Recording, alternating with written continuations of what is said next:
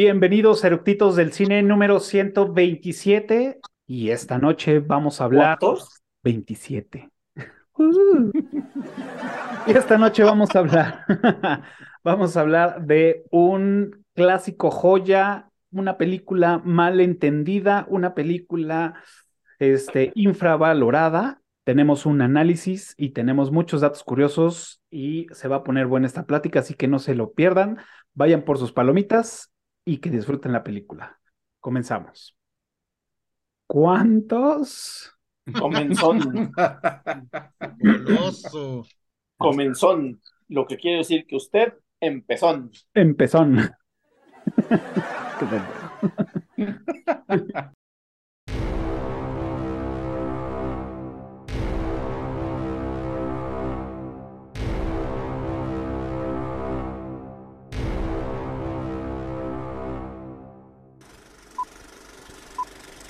¿Ya está grabando?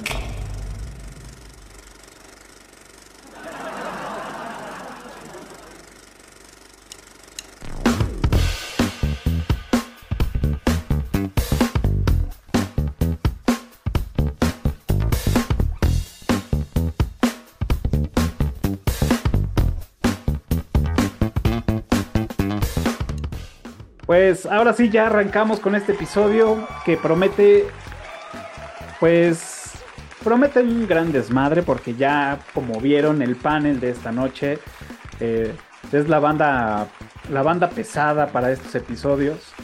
Este, ya vieron Tony. ¿Estás diciendo gordo? Eh, Sutilmente, pero sí. De huesos pequeños, por favor, de huesos pequeños. Bueno, O sea, sí soy. Dímelo bonito. Pero dímelo con, con- con cariño. Decía, Dímelo con cariño. decía Garfield que había, de ser- que había que decir, soy gordo y perezoso y estoy orgulloso de serlo. Entonces, Maestro Garfield. Bueno, pero pues, bueno, ya saben que estos, estos episodios siempre se ponen bien buenos, tenemos mucha plática, tenemos mucha eh, controversia en algunas ocasiones, muchos datos curiosos, este, mm, como ya vieron, pues el profe Tony, JC, Memo, eh, bienvenidos, ¿cómo están? bien, Cafa, ¿y tú? Todo muy bien, muy a la orden. Aquí, Aquí ganando. andamos, aquí andamos. Perfecto. También quiero darle la bienvenida, como todos los martes, a nuestros conectados en, en TikTok, que pues bueno, con ellos son, es el en vivo. Ellos pues digamos que son casi casi fila cero y ven todos los todo lo que todo lo bueno y todo lo malo de la grabación de, lo que sale en vivo. Antes, y antes de arrancar, este, quiero dar las gracias a nuestros patrocinadores, que mira, hoy, hoy este, se juntaron nuestros dos grandes patrocinadores, uno por parte, este, el profe Tony, con sus cursos, por otro lado, Memo, y como están viendo en pantalla, este, acaba Mezcalera, que recuerden que si ustedes contestan correctamente las trivias, se van a llevar pues los obsequios y el primer comentario se va a llevar pues esta botella de mezcal de Yeah. la mezcalera que este ya tenemos ganador del episodio de Shrek y ya se va a llevar su botella para Luis Guerrero. Saludos gracias por ponerte las pilas por haber visto el, el- el episodio. Y ya saben pónganse al tiro con las trivias y sean los primeros y les vamos a dar una botella de mezcal de cada mezcalera, obviamente solamente para mayores de edad y la botella solamente es para Ciudad de México por temas de envío. Uh, por temas de envío. ¿Quién te manda irte hasta allá? Y este, bueno, y con el profe Tony, pues sí, ahí sí, de donde nos visiten, donde de sea. donde nos vean, les mandamos su link para, para lo que nos obsequie el profe Tony de sus Ey, para los cursos, así es. Pues bueno, señores, ahora sí, sin más y menos, vamos a arrancar con, con este episodio, que es la película de Tron. Hoy vamos a hablar precisamente de, de las dos, de 1982, que fue la primeritita, y después de la precuela del 2010, que muchos decían que era como remake, pero pues se la pelaron, ¿por qué no? Porque realmente es una precuela, ¿no? Pues bueno, primero, la pregunta de Chaleco es, ¿Ustedes por qué les gusta o por qué quieren platicar sobre estas películas? Pues bueno, Dale, a mí me impresionó la, la primera película. Yo tenía 11 años cuando, cuando Tron salió al cine en, en 1982. Entonces, eh, pues desde siempre he sido fan de la ciencia ficción, de, de todos estos temas, fantasía, horror y demás. Entonces, ir a ver una película que hablaba de computadoras y un mundo generado por computadora era algo que, insisto, en 1982 era todavía un rollo de ciencia ficción. O sea, la realidad virtual estaba todavía lejos, ni siquiera se pensaba en eso.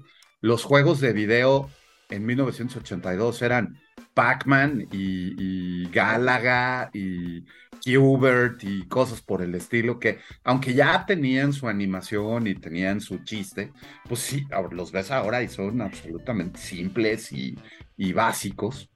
Ujú. Empezaban las computadoras eh, personales eh, para las PCs de, de casa. O sea, Ujú. la Commodore 64 apareció justamente en, en 1982. Eh, los sistemas de juegos pues eran lo- el Atari o el, el ColecoVision o el Intellivision o alguna cosa de estas. O sea, los, los Nintendos y el Famicom todavía estaba algunos años en el Apenas. futuro. Estaban en planeación apenas. Sí, sí. Entonces, de repente que aparezca una, una película donde un tipo se mete dentro del mundo de la computadora y resulta que en este mundo hay un, un duelo con, con discos y esta onda como tipo High Alive donde se avientan una pelota de luz y van haciendo los pozos y bueno, los tanques y, y por supuesto la, la batalla de las, de las motos de luz, que es una cosa alucinante de haberlo visto eso en la pantalla en aquel entonces. Pues a mí yo de 11 años lo dejó con la boca abierta, ¿no? Entonces, eh, después llegar a, la parte donde está el malo y, que resulta que era un programa de ajedrez eh, que se había corrompido y que se había convertido en esta inteligencia artificial que estamos empezando a ver el resultado de las inteligencias artificiales ahora. O sea, en aquel entonces ya se hablaba de una inteligencia artificial que a mi yo de 11 años en aquel entonces le pasó de Super Strike, pero después eh, se convierte en una de mis películas favoritas y la he visto varias veces. Hay un punto donde el, el programa maestro habla de hackear el Pentágono y el Kremlin. Entonces, o sea, la, la, las implicaciones duro, ¿eh? que tiene duro. eso y que en 1982 todavía estábamos en plena Guerra Fría. Uh -huh. El muro de Berlín cayó hasta el 89. Uh -huh. Era, o sea, la, la, película trae un montón de cosas, ¿no? Entonces, a mí me gustó mucho visualmente en aquel entonces y además sucede algo muy particular. En aquel entonces, los estrenos de cine no son como ahora, que son prácticamente simultáneos en todo el mundo, cuando es un blockbuster veraniego o una película de estas de, de muchos efectos y de alto presupuesto, tipo los Transformers. Uh -huh. eh, a, a, en aquel entonces, los estrenos aparecían en Estados Unidos y llegaban desfasados al resto del mundo, al cine incluso. Entonces, aquí en México apareció primero el, el, la maquinita, el arcade de Tron, antes que la película. Entonces, pues la máquina era una cosa que llamaba muchísimo la atención con unos colores neón increíbles, la palanca esta que era un joystick super pro. Y pues de repente empezabas a ver qué tenías que hacer en el juego y pues como que no le agarrabas mucho la onda, ¿no? Después llega la película y bueno, es, es, un, es un exitazo. El juego de video fue un exitazo e incluso recaudó más dinero en su momento que lo que recaudó la película, ¿no? Claro. Entonces, ese amarrar el, el, videojuego con la película, y que por supuesto, después de que vi la película, ya sabía yo qué tenía que hacer en la pelea de las motos. Entonces, este, ir encerrando al contrario y demás. Entonces, A mí me faltó jugar eso, ¿eh?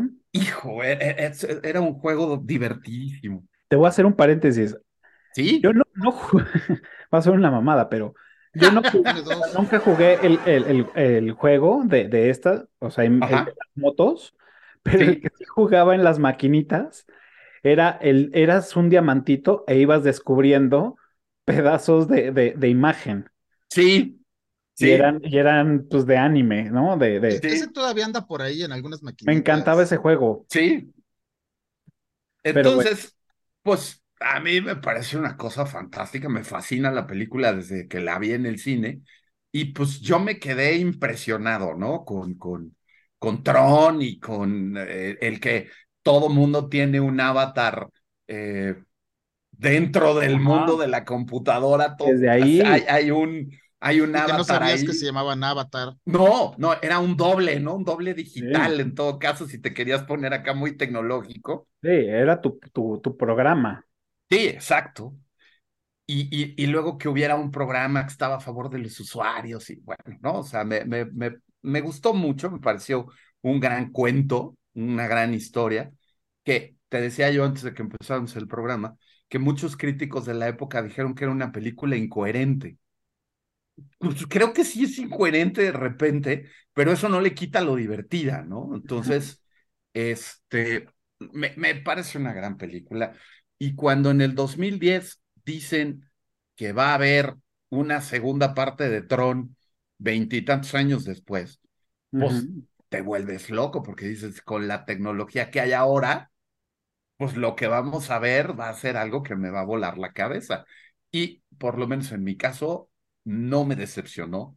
O sea, yo iba con una expectativa bien alta eh, de ver, por ejemplo, qué iban a hacer con las, con las motos de luz.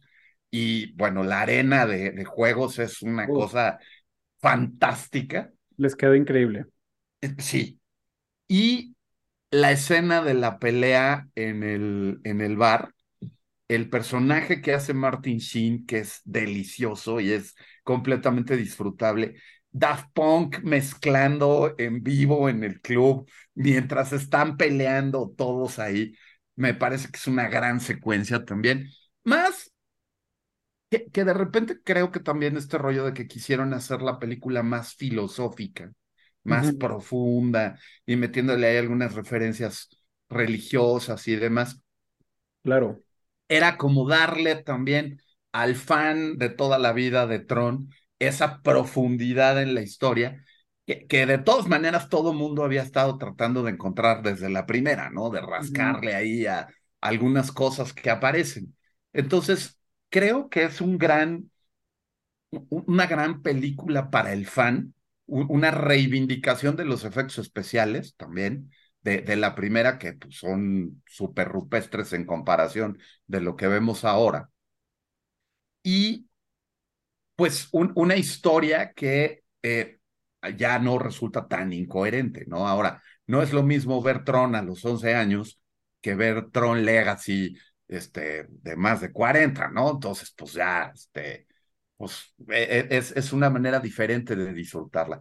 Sin embargo, creo que las dos son muy buenas y una de las cosas es ese impacto visual que causan ambas películas en, en el espectador, ¿no? Cada una en su tiempo y en su momento. Mira, mi, mi historia con la película es algo diferente que, que la del profe Tony, de entrada porque yo nací un año después de que se estrenara la primera. ¡Wow! Sí, sí, sí, o sea, yo soy un chavito, apenas estoy en la prueba de esta cosa que le llaman vida, todavía no he el... en el módulo beta. Un año antes del estreno de esa película. No, pues ustedes sí son este modo beta en la vida, como diría Sí, sí, sí, yo todavía no, no decido si saco la tarjeta en esto de la vida o ahí la dejo. Ok. Ay, no, tampoco, ¿eh? Ni modo, mano. modelito 83. Pero... Igual yo. Ah, pero a ti te corrieron sin aceite. Aunque te lo revisan bien seguido, pero bueno. Sería sin aceite. Ya hace 40 años. Y este, pero más bien mi contacto con la película fue cuando en el 2010 que sale la, la secuela. Legacy. Este, un amigo estaba pero volado, e, emocionado como ahorita te emocionaste. No, no mames, que bla, bla, bla, bla, bla. O sea, casi, casi, este, retoma todo tu speech, ¿no? Dice Sí, Boogeyman que bueno. vamos a brindar con unos ensures. Ah, sí. Ándale, Sí, yo- y saquen yo- los cocoles, que esto se Yo sí ya soy del club del Ensure, entonces. Un ensure en las rocas, pero nada más con un hielo, porque ya además. ya Sí, porque el, el frío ya hace daño en el pechito. Entonces... Sí, sí, sí, en el pechito solo Big Vaporub. Exacto. Y este, pero entonces dije, bueno, pues vamos a ver la película, ¿no? Y cuando me entero que era una secuela, pues bueno, vamos a ver la primera parte para Claro. Agarrarle. Y te soy sincero, la primera vez, la primera parte me costó mucho trabajo. O sea, ya, Sí. si no la viste en el 82, Ujú. es una película que cuesta mucho trabajo. Te podría decir que es un gusto adquirido. O sea, Correcto. en la segunda o hasta la tercera vez que la veas, que le agarres el gusto, porque sí es una película que envejeció espeluznantemente, horrible. Ujú. O sea, le, le ves, sí, sí la ves y le ves los hilos por todos lados. Como dice etcétera, etcétera. se le ven las costuras, ¿sí? Sí, sí, sí, aunque en su momento era la octava maravilla del mundo y era la, la, la que iba abriendo brecha, pero envejeció muy mal.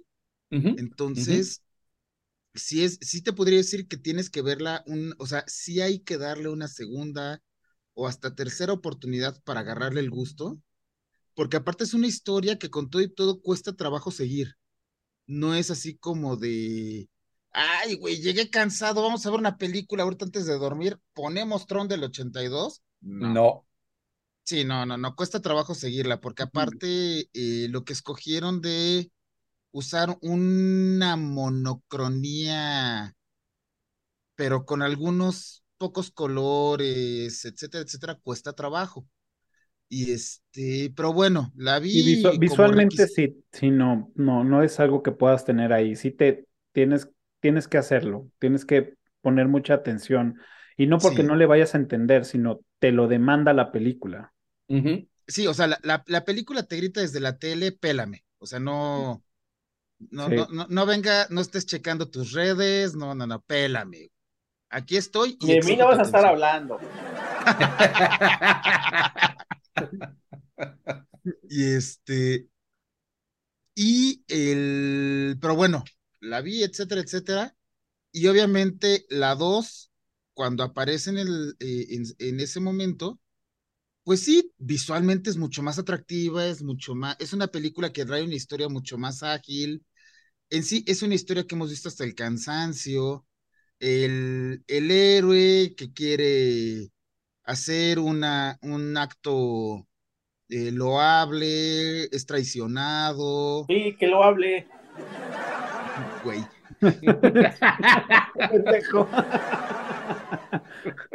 Pero, o sea, es, es, es, este, ya sabes, el que va con la nobleza por delante y lo traicionan, y aparte lo traiciona una fémina, y, y, y quien lo, o sea, es, sí, sí es como una historia que hemos visto una y otra. El, maestro, este, pues, Zen, tipo Obi-Wan, tipo y se acaba Yoda, tipo sacrificando. Gandalf. Oigan, ya no, ya no este, están diciendo que lo estamos diciendo como si fuera, si fuera de una escuela de educación especial.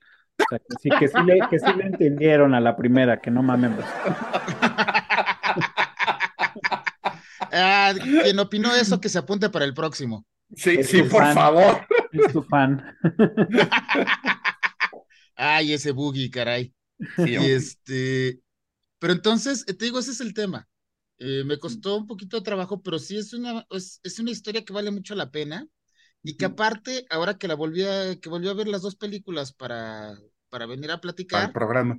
este, hice un ejercicio, bueno, al rato platicamos más, pero sí el tema de las computadoras y, y cómo le, y cómo van tomando mayor participación y demás.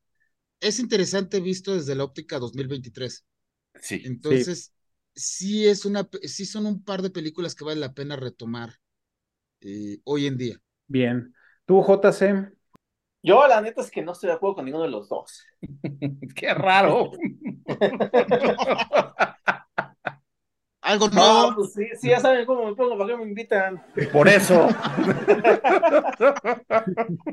A mí, a mí, me caen a toda madre las, eh, las opiniones del profe Tony porque, porque todo le gusta pero fue porque, porque en, esa, en ese punto de su vida en el que vio las películas, fue un game changer. Totalmente. evidentemente, evidentemente le va a evocar ese sentimiento y evidentemente va a hablar maravillas de esta, de esta, de esta, de esta, de la película en cuestión. Y se nota, por ejemplo, eh, que no fue, fue la misma situación con Memo. Si checas, son tan como polarizadas las, las, las visiones, porque uno la vivió en un, en un punto de, de, su vida donde él conocía lo que había atrás y fue un, un, un, total cambio. Absoluto. Y el, otro, y el otro la vio ya después de que ya había conocido cosas mejores, ¿no? Claro. Totalmente. Y, y, y, y, es, y es claro, y para mí es como más como algo intermedio. Fue una de las primeras, o sea, vamos, yo nací igual en el 83, yo ya había nacido, o sea, más bien la película ya, había, ya había salido cuando yo nací. Entonces, eh, sin embargo, puedo, puedo decirte, fue la primera película con animación por computadora. Es una película que te está hablando de inteligencia artificial, que te está hablando de internet, que está hablando de hackear, etcétera, etcétera. Eh, o sea, cuando en ese entonces, evidentemente ya, ya, ya había eh, sí, ya había rastros de, de, de, de la, tecnología que, se, que, que, de lo que se podía hacer, pero no era tan popular como, como tú podrías pensar, ¿no? Entonces, eh, me parece que, vamos, guardando las, las, las distancias adecuadas, por favor, tampoco quiero que se saque de contexto, se malinterprete esto, pero estamos hablando de, de un, de un, eh, de un concepto de película que bien pudo haber escrito Asimov. Sí, sí, totalmente. Y eso, sí. y eso tiene, tiene, tiene un valor muy grande. Claro. Para mí, para mí fue mal ejecutado. Visualmente es una maravilla la película. Visualmente, yo por eso en las historias de, de mis historias de Instagram, de cuando, cuando nos etiquetaste que íbamos a grabar hoy, yo puse, es una película que se tiene que ver dos veces. Una sobrio y una Pacheco. De acuerdo. porque son dos películas, o sea, la, si, tú vas, si tú ves la película así nada más, si, y le pones atención a la historia y todo, le vas a encontrar muchos errores y muchas cuestiones que dices, ay, como sí que no.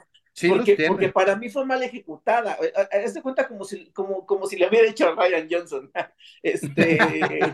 o sea, sí es una eh, película en la que dices te compro, te, te compro las cosas. No, no me voy a poner a discutir.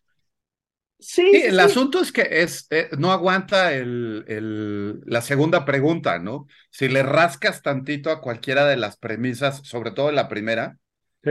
eh, es ahí donde los críticos decían que era incoherente. De repente me parece que la película utiliza como muchos términos técnicos que tampoco estaban como muy bien cimentados en la época y que los usan como una manera de soltar así big words para impresionar al público, ¿no? Eh, eso es clásico de la ciencia ficción, inventarse nombres, este, el reactor de fusión tridimensional. Es una incoherencia, eso no existe. Uh -huh. Y en Tron creo que ese lenguaje informático que apenas se estaba creando, lo meten como una forma de darle como ambientación a la película, pero no tiene ningún sentido. Y, y estoy de acuerdo. Hay, hay cosas que no, que no conectan. Claro. Bueno, acá pregunta, la pregunta no, es si, bueno. JC, si JC está sobrio o está Pacheco el día de hoy. para saber sí, por dónde. Correcto, por, para saber qué. qué para saber por dónde, por dónde llegarte, güey. ¿no? Es, es, Mira, apenas, apenas voy a abrir mi primer cerveza de maracuyá. Ok, cerveza ah, entonces... de maracuyá. Okay. Que dice, que, dice que, que, sí promete, ¿eh? Sí, sí, sí. Ok. Dice que sí promete. Te vas a tener que traer algunas de contrabando en tu próxima visita. Sí, Fíjese, bien, ¿eh?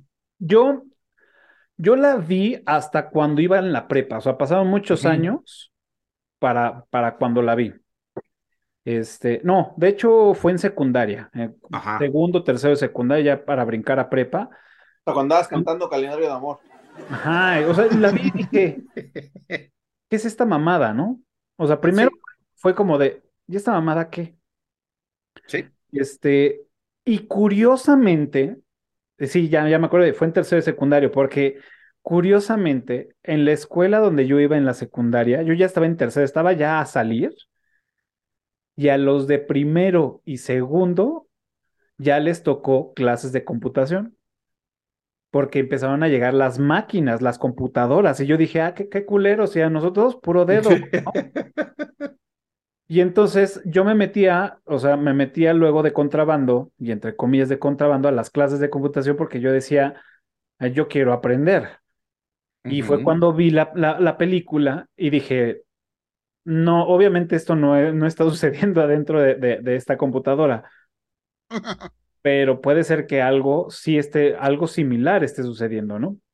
Ok. Eh, desde, desde los malwares que pues, yo siento que por ahí empezó el tema de, de, la película que, que toma la, la, posesión, ¿no? Este, el control, este, ¿cómo se llamaba? El CMP o... Ah, se me olvida el nombre. MCP. MCP, ¿no? O sea, Master Computer Program. Exacto, yo siento que, que, ese pues más bien se, se convirtió en un malware que pues que en una inteligencia artificial, ¿no? Probablemente, o sea, digo, no sé, pues de hecho, el primer virus informático surge en 1982 y lo programan en una Mac. Ah, ¿Cómo crees? Fíjate. ¿Sí? Fíjate. Entonces, también tiene mucho que ver con, con todo ese ambiente de, de qué sucedía en, en, en, la informática real en 1982. Exacto. Y total que, bueno, yo dije, pues está. Y cuando llega el momento de las motos, dije, ahí me ganó, porque dije, güey, eso está chingón yo quiero jugar un juego así, ¿no? Este, a mí siempre parte de la ciencia ficción que me ha gustado, una, son los viajes en el tiempo y dos, los micro, los micro, mm, este... Buses. Los, microuniversos. No, los microuniversos, ¿no? Los microuniversos donde pues sí, como, como presentación de Prezi, ¿no? Que te vas metiendo, te vas metiendo y vas encontrando otra cosa y vas encontrando otra cosa. Y así, o sea, me encanta. El episodio de Lisa que hace todo un ecosistema con su muela, este, y se van viendo las evoluciones. O sea, toda esa onda me late. Y a ver, en ese momento cuando vi la película y la volví a ver, porque la rentamos y ese, esos fines de semana que las rentabas y las veías dos, tres veces para desquitar la renta. Claro. Claro. Este, y era de a huevo, güey. O sea, me imaginaba que dentro de las computadoras podía haber, un, un microuniverso donde pues, la gente evolucionaba de alguna forma o que hacían cosas, ¿no? Simplemente. Entonces, eso siempre, hasta la fecha, me, me, me vuela la cabeza pensar en esas cosas, ¿no? Eh, y me gusta mucho. La otra fue los trajes. Yo decía, en ese momento decía, no mames, está cabrón, están chidos, ¿no? Ahora los veo y digo, no, se den de la chingada, güey. la idea está muy bien, están, están muy chingones, pero están mal ejecutadas. Una por la tecnología del momento. La tecnología del momento, o sea. Estaba bien en ese momento. Sí, escogieron mal. Y, aquí es donde yo apoyo a JC. Cualquier, cosa, cualquier cosa que puedas decir sobre los ochentas, o sea, que a partir de los ochentas de la tecnología del tiempo, acuérdate que en el 77 salió Star Wars. Ajá, bueno, a lo que me, a lo, a lo que voy con eso también es dándote la razón, eh, fue muy mal, fue mal ejecutado, porque pudieron haber hecho los trajes de, de diferente forma y hubieran lucido muy cabrón. Y una de esas es, me sorprendió, y, y, y cómo ya estamos programados, ¿no? Los trajes eran blancos y las líneas eran negras.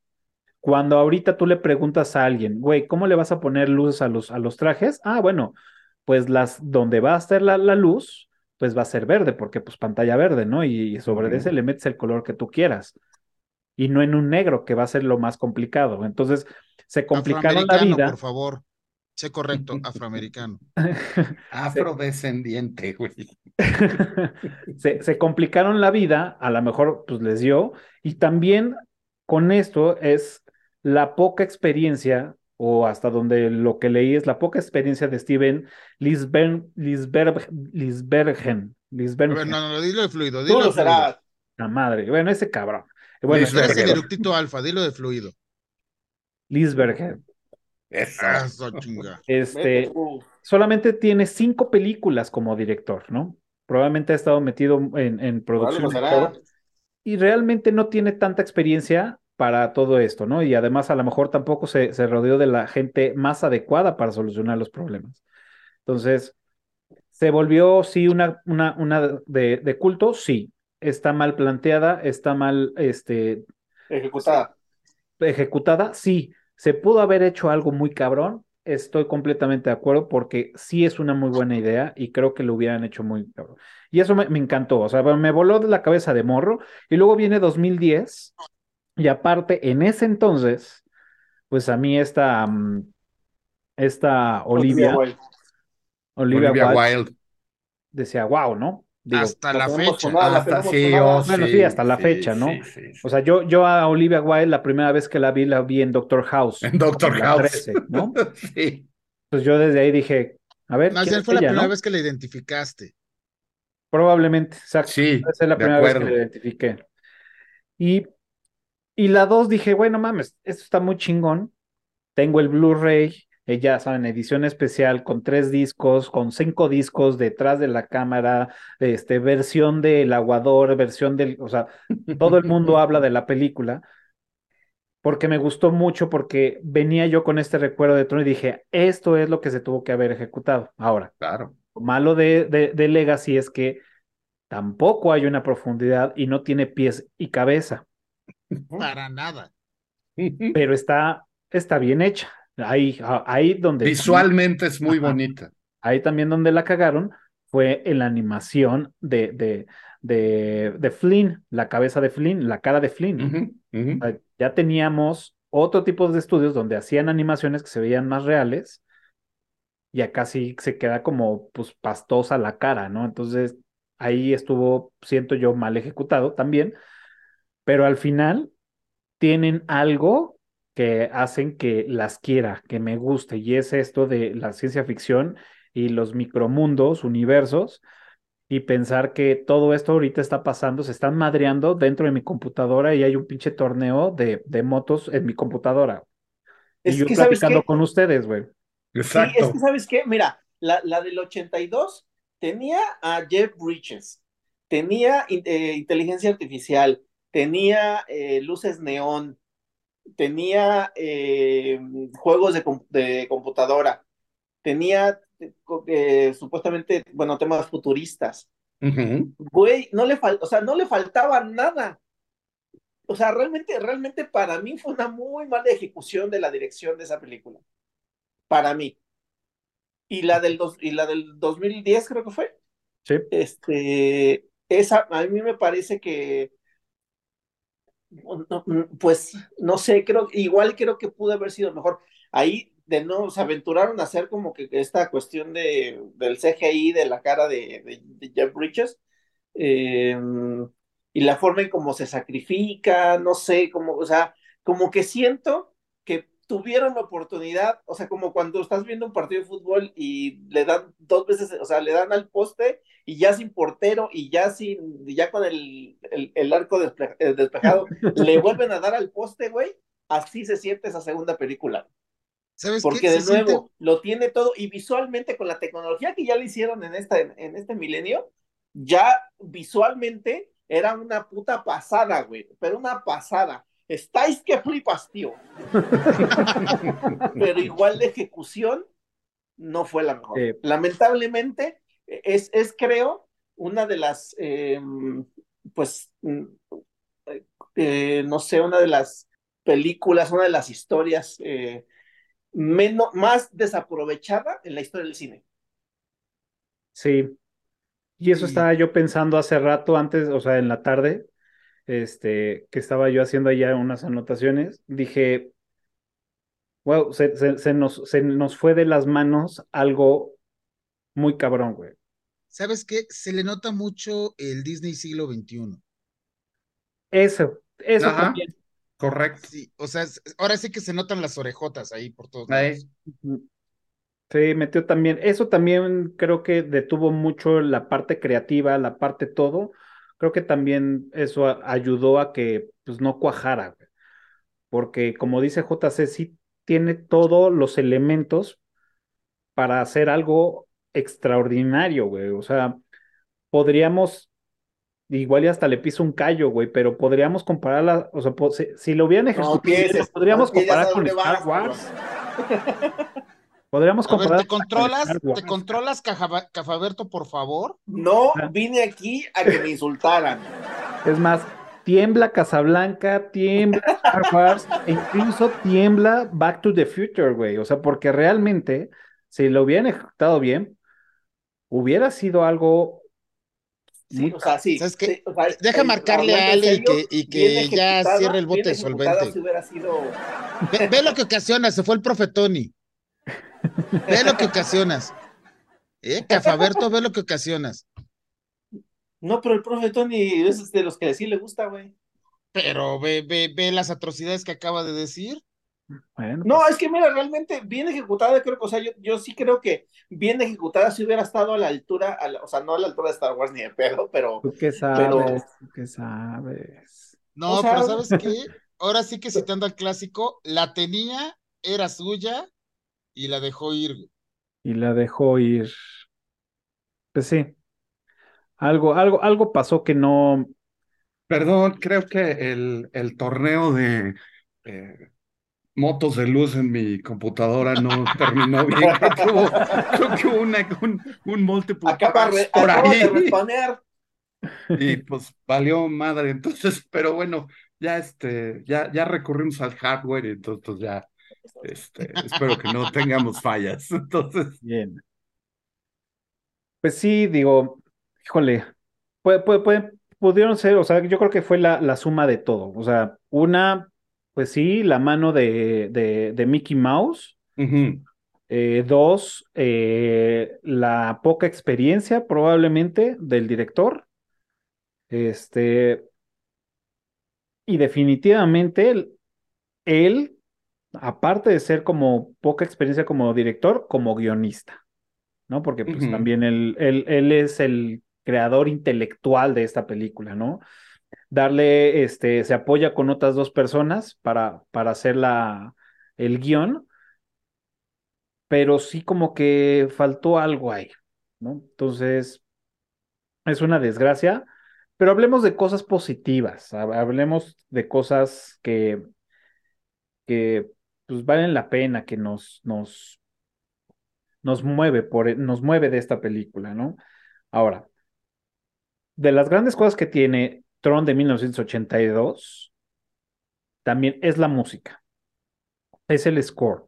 Y el score está, estuvo a cargo de Wendy Carlos, que esta compositora es una eminencia y simplemente nada más para que se echen este trompo a la uña, para los que no lo sepan, ella hizo toda la música para Naranja Mecánica, The Shining y Ready Player One, entre millones más, ¿no? Que son como las más reconocidillas. Hace cosas increíbles. De hecho, ya hemos hecho episodios y tuvimos una clase con, con, el, con nuestro amigo Felipe Pérez Santiago, que le mandamos un saludo, y él nos dio clase de la música que se tocó en The Shining y nos dio de cómo el tum, tum, tum, tum, de dónde salió, cómo lo hizo esta Wendy, Wendy Carlos, o sea, toda la inspiración que tuvo sobre la música. Bueno, ahí ¿La hizo Wendy o la hizo Carlos? Eh, los dos. Fue colaboración. Eh, eh, como Hanna Bárbara. Anda. Ándale. Sí, sí, sí. Entonces, eso va. Y por otro lado, también, este, digo, tuvo dos, dos nominaciones al Oscar como mejor vestuario y mejor sonido, no se llevó ninguno. Y curiosamente algo que nos había dicho Tony en el principio es, y que también JC, es la primera película que, que utilizó este, efectos especiales por computadora y por eso también la academia dijo, no, ¿saben qué? Eso, eso es trampa. Y, eso es trampa. Consideraban la animación por computadora como trampa, pero en realidad la película tiene entre 15 y 20 minutos de animación de CGI y el resto fue eh, mates, que es pues, el, el, el, recurso de animación típico. Y miércoles. También, miércoles. Este, El, el rotoscope, que también es otra de las técnicas clásicas de, de animación donde pasabas la imagen a un vidrio para, para poder hacer la filmación. Y el CGI se hizo cuadro por cuadro. O sea, fue, fue un trabajo de locos y además estar pintando a mano después algunas de las, de las escenas y de los cuadros y de todo. La computadora súper poderosa. ¿no? ¿Mandé? Dijiste rotoscópicas, ¿no? Rotoscópica, ajá, el rotoscópica. que, es la, es la, técnica, ¿no? Ajá, la técnica. La computadora superpoderosa donde crearon todo esto tenía 2 megas de memoria y tenía 330 megas de capacidad de almacenamiento. Entonces, el teléfono de cualquiera creo que tiene más, güey. Güey, el, el, el, celular que venden en el Oxxo, el, el smartphone de más baja este, gama, tiene más que... Tiene más de eso. Entonces, esa era la computadora, así, wow, con la que se hicieron los efectos, que era la más poderosa con la que tenían en ese momento. Entonces, pues ahorita es de risa loca. Dice, tiene, tiene más... Eso. Tiene más megas tiene más megas mi suéter de Navidad. Estoy, estoy, seguro. Seguro. seguro. O, el, o el muñequito que le aprietas la panza y canta y habla varias cosas.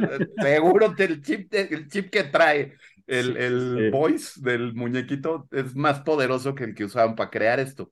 Entonces, pues ahí está también un poco el asunto de, de de por qué se ve tan rupestre ahora, ¿no? Ahora. Y, que con eso, por eso, por eso las líneas tenían que ser negras. Claro. Porque era por contraste. Entonces, las, las, los fotogramas tenían que hacerlo. Digo, yo no tenía ni puta idea, entonces me metías a, leer cuál era la, la técnica de, foto, de fotografías y rotoscopías. Ajá. para entender más o menos cómo era, y sí era ponerlas, grabar y ponerlas encimadas con, con varias capas. Entonces vi un video cómo es, uno cacha al, digamos, lo blanco de, de, toda la imagen, otro cacha la cara o del ser humano, aparte se, se, grabó en blanco y negro para tener esos contrastes, y de ahí cambiar los contrastes, volverlas a imprimir, pero con, a contraste. Sí, lo que, lo que la, la, impresión antigua eran los positivos y los negativos en, en, película, ¿no? Para, para hacer la impresión en litografía, ¿no? Que, pues, y, todo esto para ponerle color. Sí. Sí, o sea, insisto, eh, fue como un Blancanieves, porque fue un trabajo muy artesanal. Totalmente. Ahora, llamaron a tres cuates que eran guau, y uno de ellos lo sigue siendo, para el diseño el diseño del mundo, digamos, corrió a cargo de Moebius, no más, ¿no? O sea, este artista gráfico hiper conocido, dibujante heavy metal, que dibujó portadas de discos, que tiene todo un trabajo con Jodorowsky, incluso haciendo cómics y demás. Bueno, Moebius fue el creador del concepto del mundo. Sid Mead, que era un diseñador industrial así de vanguardia, fue el que creó los vehículos las motos, los tanques, el, eh, eh, el monorriel este del, cable de luz. Y Peter Lloyd, que era un cuate que se, se denominaba a sí mismo un artista high-tech, fue el que acabó de darle eh, profundidad a todos los ambientes de la película. Entonces, pues esto junto con la computadora súper limitada que tenían en, en ese momento y todo el trabajo a mano que tuvieron que hacer pues evidentemente ahorita se ve, eh, se le ven las costuras y no solamente las costuras, ya se ve reventada la costura en algunos puntos, pero yo siempre he dicho que es importante tener el, el contexto adecuado para poder valorar una, una película en su momento, ¿no? Y por qué es que es trascendente. Entonces, yo creo que el trabajo infernal que implicó hacer estas animaciones pues sí, sí debe tener un, un punto clave en, en, la historia del cine, ¿no? Y creo que por eso también, pues es como una película que, que se le debe un, por lo menos una visita, ¿no? A mí me, me parece que sí es obligada a verla por lo menos una vez. No, y fíjate, yo, yo creo que sí merece darle esa segunda o tercera oportunidad. Dos. este, porque sí, o sea, como bien dices, es un trabajo muy esmerado la verdad es que sí, muchas veces como espectador dices, bueno, qué pinche necesidad, ¿no? Eh, y sin embargo, o sea, conjuntaron, como dice, como bien dijo Cafa, incluso buena música, buena estética, buena visual. Eh, se pusieron un reto enfrente y bueno, ahora cómo fregados lo resolvemos. O sea, sí, sí, Tron del 82, sí, eh, sería injusto nada más quedarte con una primera impresión, porque, insisto y, y lo reitero, envejeció muy mal. O sea, hay películas que las, las ves hoy y no han, este, ha pasado mucho tiempo y se ven bien. Y el, el, fueron tan innovadores y fueron tan efectos de vanguardia que obviamente en ese terreno. Mira, güey, mientras existan películas como Sharknado, no puedes decir que envejeció mal, cabrón. bueno, güey. La balántula. Este, sí, güey, y, tenemos toda la saga de la risa en vacaciones, pero. No. Eh, pero, pero, por ejemplo, en, en aquel 82, en el verano del 82, cuando aparece Tron, Tron sale a competir. El verano del 86, ¿no? ¿Mandé? No, del 82, del 82. 86. Es, es otra película. Tron sale a competir con Blade Runner, con Poltergeist, con E.T. Ah, claro, y con Star Trek La ira de Khan, güey. Entonces, pues tú ves Blade Runner incluso la versión original del 82, y para nada se ve, o sea, no la remasterizada, no la, no, la, la versión original del 82, y pues para nada se ve como se ve Tron ahora, ¿no? O sea, ya no digas, este, Poltergeist, bueno, algunos de los efectos de Poltergeist sí se ven, este, se, ven ya viejitos. Igual, E.T., e la original, sí, algunos de los efectos de E.T no se ven tan bien, pero este, pues ve nomás el, el batch con el que se cocinó Tron eh, alrededor, ¿no? No, claro. O sea, Tron pagó un riesgo. Sí, totalmente. O sea, sí, sí. Y se les aplaude, se les aplaude muchísimo. Sí, por valientes. totalmente, totalmente, porque pagaron un riesgo y un precio muy alto.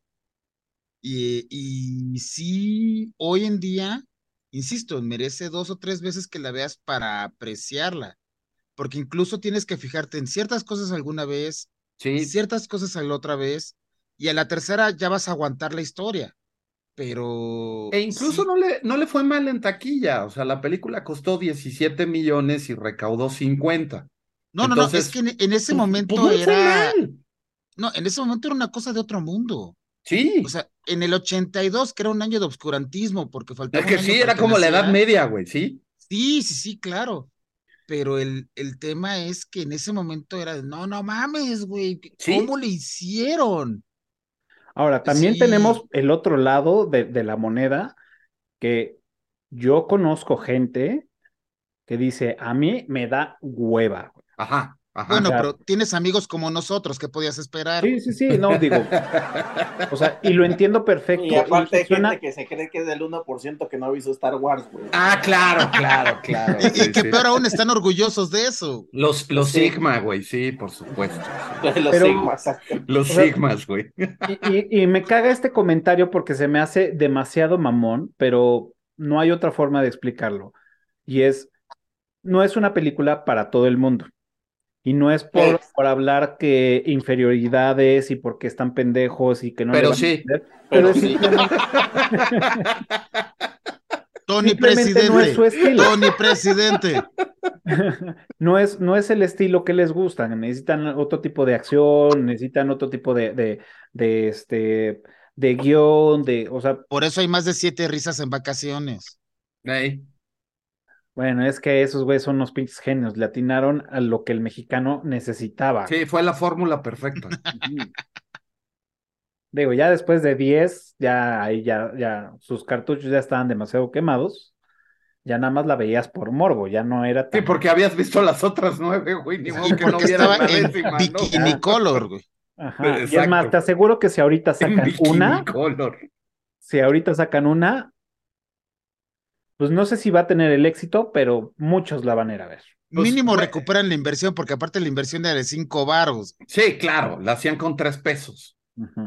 Pero bueno, estamos hablando de Tron, por favor, sí, caballeros. Sí, regresemos a Tron y que no era por inferioridad ni porque sean pendejos, sino que hay gusto para todo y Tron Sí, es, exacto. como dijo Memo, un gusto adquirido. Entonces, Sí, porque aparte la, la, la película es una, si no eres una persona de tecnología, que te guste la tecnología, pues de entrada ya te perdió, porque es, Eh, pues estoy viendo unos güeyes de, pues raros, o sea, con colores, aparte ya se ve culero, y... o sea, ¿está viendo un capítulo de Eructitos o cómo?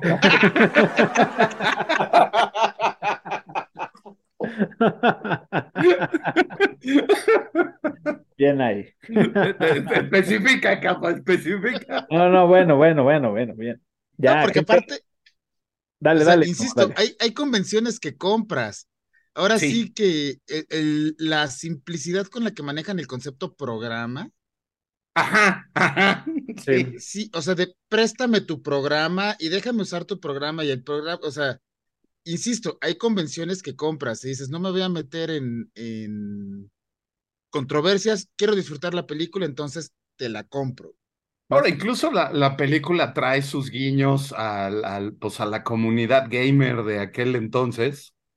O Sí, sea, trae claro. guiños a, a Pac-Man, a Space Invaders, a Asteroids.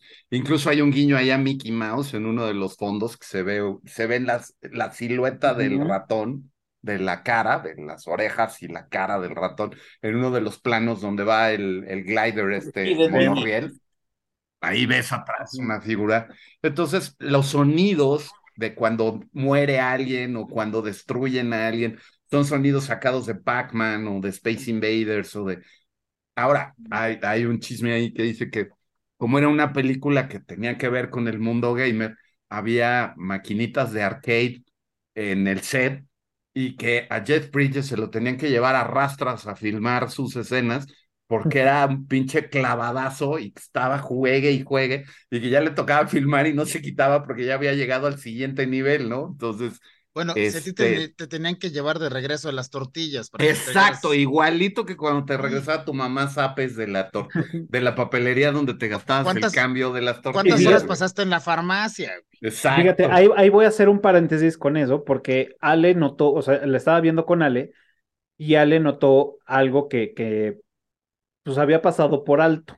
Ajá, Y este, y ve- ves que está, en- eh, la, la escena es, entran a la, a la, a, pues sí, al, al local de, de, de Flynn, ajá. donde están todas las máquinas y todo, y no hay un solo niño, todos son adultos. ¿Sí? Y me dice, en, o sea, ¿en qué, en qué momento, o sea, no hay, no hay niños? O sea, ¿por qué puro adulto? Y yo lo, Porque lo estaban primero que se jugando me de ocurrió- noche. Lo único que se me ocurrió fue decir, pues a lo mejor porque vendían chupe, o sea, no, no sé, ¿no? Ya Pero, había salido la familia Telerín, güey. Estaban jugando de noche. Mira. Y por eso no hay niños. O sea, el arcade estaba abierto todo el tiempo y pues tenía su clientela infantil en horas infantiles. Pero, pues a- en la noche, que es cuando pasa todo esto, pues ya tienes puro chavito o puro adulto jugando. puro Claro. chaborruco. A las nueve ya, empezaban a vender chupe, güey. Exacto. Salían las chelas de maracuyá. Y sí, ¿eh? Bien, señores. Este, mm, digo, seguimos con, con los datos curiosos. Em, que, bueno, más bien, pre- pregunta que, que tengo es, mm, obviamente estamos, estamos viendo, no sé si fue intencional, si es este el típico, porque ya también se considera como cliché y Ajá. es, y está como orientada hacia a- a una alegoría hacia la religión, ¿no? Y, hablamos por el, por el creador, ¿no? En este caso, Flynn. Este, ¿ustedes qué, qué opinan de esas opiniones? Ahora sí que, ¿qué opinan de esas opiniones? ¿Qué opinan de, de que está metido el pedo de la religión? Pues mira, en la, en la primera es esto del, del creador, del maker y de el, el universo que está tratando de rebelarse incluso contra su propio creador, ¿no? Que la- es parte de lo que hace la inteligencia artificial. Pues ahí hay un, si, ya, ya si te quieres meter a, a, a rascarle más, no solamente es una alegoría religiosa, sino incluso pues a Frankenstein, ¿no? Un, un guiño ahí de cómo la creación se vuelve contra su creador. Sin embargo, en Legacy sí hay una intención real de hacer referencias religiosas. Eh, hay referencias al cristianismo, al catolicismo, al budismo. ah, eh, claro, claro, porque está Shiva, ¿no? Está, sí, al, al mito de Perséfone, eh, incluso a una cosa que en el, en el budismo zen se llama los koan, que son eh, historias que provocan la gran duda. Eso es un koan, que es como esto del aplauso con una sola mano y de estos ejercicios zen de meditación. De hecho, el personaje de Cuarra, el, el de Olivia Wilde, está basado en Juana de Arco, hasta el corte de pelo, el look Claro. así medio andrógino, el que es una guerrera, es, es Juana de Arco y Jeff Bridges es un, eh, desde, desde su propia creación del personaje, es un maestro zen budista de, con, un, con una tipología de carácter que él mismo dijo era sanguíneo, ¿no? Entre estas cuatro caracterizaciones del, de, de la personalidad.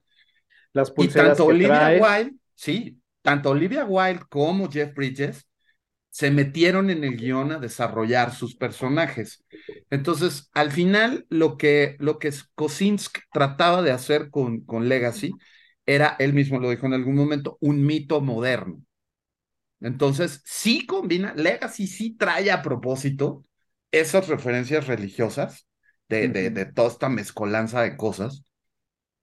Creo que eh, Tron del, del 82 es más casual, no tan intencional.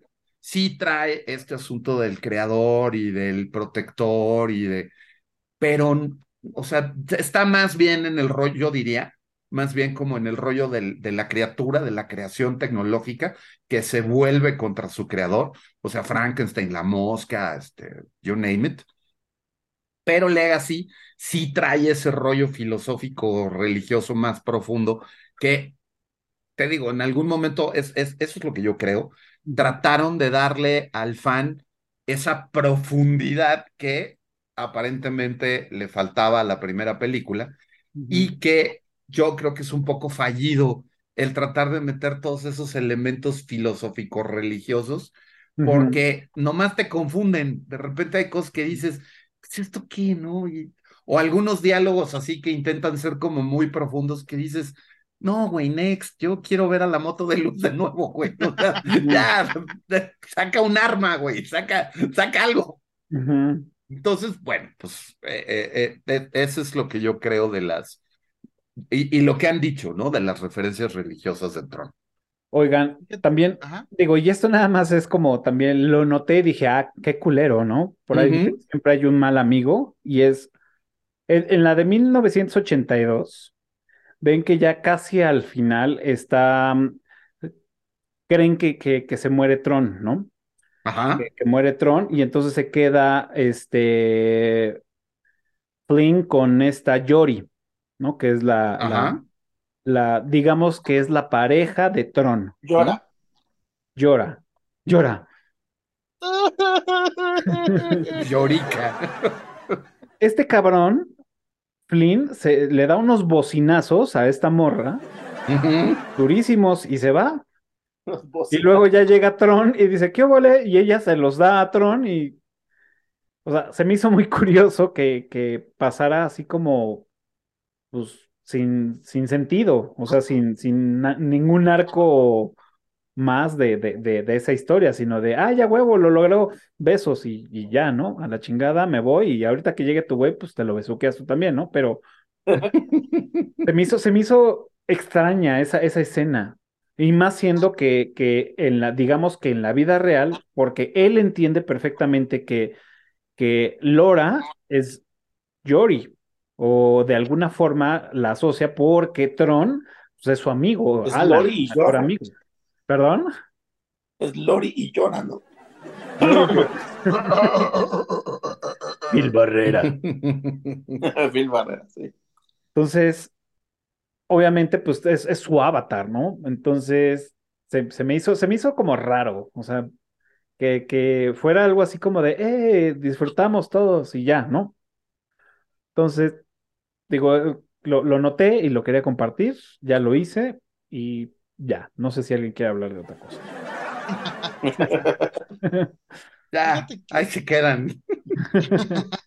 bueno, les, voy a decir, o sea, para, para la banda que nos está viendo, este, obviamente, ya lo hemos dicho, y es Tron de 1982, Tron del 2010.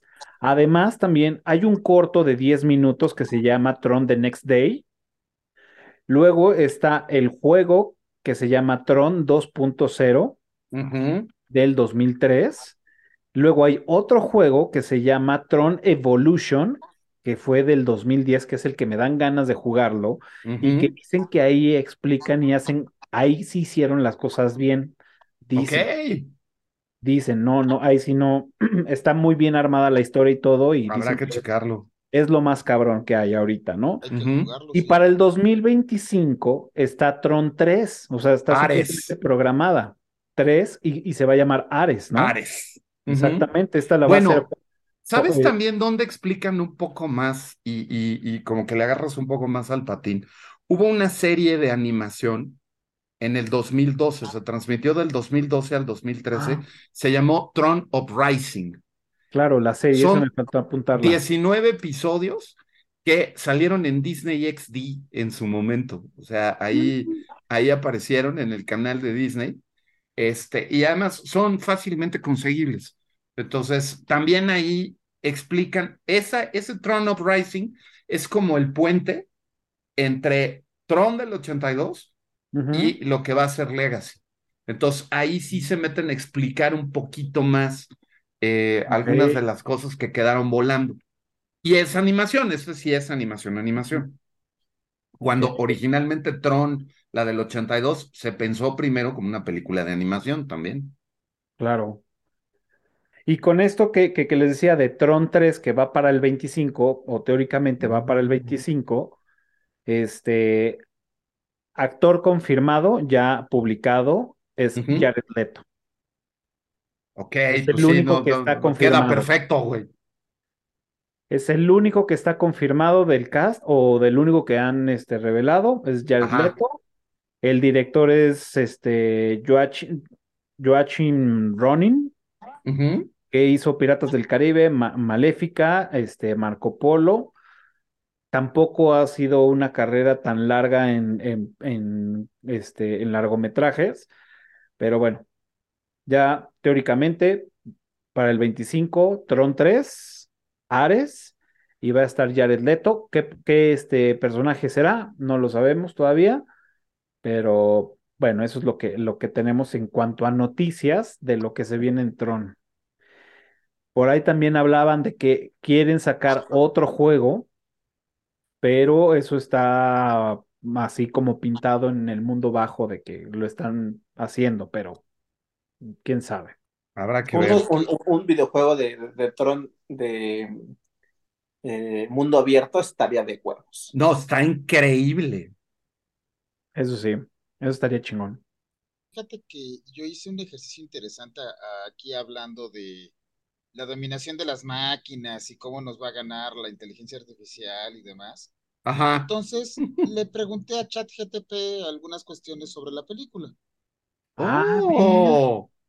Sí fue así como de, pues vamos, vamos a, vamos a involucrarlo, ¿no? Vamos Por supuesto. abrir la caja de Pandora completa, ¿no? Bien. Hay que darle ideas. Eso, eso me, eso me gusta. A ver. Y fíjate que que lo primero fue, bueno, recomiéndame cinco cosas que verle a la del 82 y cinco cosas que verle a la del 2010. 10. 10. Y casualmente, o, todos somos muy inteligencia artificial o vamos muy alineados, porque muchas cosas de las que hemos mencionado son las que sugieren eh, efectos visuales, eh, del 82, ¿no? Efectos visuales innovadores, estética visual, la banda sonora, la narrativa, y las actuaciones, ¿no? En el 2000, en la del 2010, igual ahí los efectos especiales, igual la banda sonora, la narrativa, las actuaciones, las secuencias de las motos de luz. Y, y ahí otro ejercicio interesante que en sí acabo de hacer ahorita al, al vuelo fue de, bueno, ¿y tú qué opinas de la rebelión, de la rebelión contra el creador en la película Tron del 82. Bolas. Te va a Ah. matar, güey, ¿eh? Ya sabe dónde vives. No, eh, lamento, esa- este, lamento decepcionarlos, amiguitos. Como una inteligencia artificial desarrollada por OpenAI, no tengo opiniones personales ni emociones. Güey, no mames. O sea, ya saben ser diplomáticos. O sea, O sea, y- qué miedo, güey. Viene una serie de análisis, pero fue, fue un ejercicio interesante. Porque si es de bueno, acá las máquinas y las computadoras se van a revelar y demás. Y bueno, pues vamos a in- a invitar a, lo que está en boga hoy. Pero aquí, aquí hay un tema interesante. Vamos es- a invitar a la que podría comandar a la rebelión. Claro. Pero fíjate, y es más, aquí aprovecho para mandarle saludos a muchos de los jefes que algunos tenemos. Estaba, estaba platicando sobre un meme con una amiga diseñadora en la tarde. Y es de, no, no manches, este, e- el meme dice, ¿no? Que la, eh, la inteligencia artificial va a sustituir a los diseñadores. Este, el, el único paso es que el cliente sepa pedirle a la inteligencia artificial lo que quiere. Listo, no hay problema. Los, los Estamos salvados. Sí, güey. Sí, sí, sí. O sea, incluso para sacarle buen provecho, hasta para hacerte la tarea para los eructitos, tienes que saber preguntarle. Claro. Claro. Totalmente. Entonces, pero fue, fue un ejercicio interesante que les recomiendo. Incluso ver Tron bajo las sugerencias de ChatGTP está Ah, yo, yo pensé que bajo las sugerencias de JC, güey. Hay cada quien. Sí, sí, Oye. sí, por supuesto. Oye, nos dice, nos dice Boogeyman que ahora que andemos allá por Shanghái, está la montaña rusa y en Disney World está este para que nos podamos subir a esas motos. A las motos, vi videos de, de ese ride y está de volverte loco. Está increíble, increíble. Qué chingón. O sea, te Está- imagínate una montaña rusa donde te, y te sientas en la moto así como, co- como, Ajá. vas en- como van en la película. No, pues, Ese es el carrito. Sí, por supuesto. Puta, qué, qué delicia. Sí, Se antoja bien cabrón ir allá. sí, que creo que solamente estaba en Shanghái, pero ahorita ya está el, el ride también aquí en, creo que en California es donde está la... Mira, mientras esté en Shanghái y no se la lleven a Sumatra, porque si no, si nos la rompemos. Sí, pues sí. Sí, el cambio es peligroso. Sí, no, no, no, ahí mejor no me subo.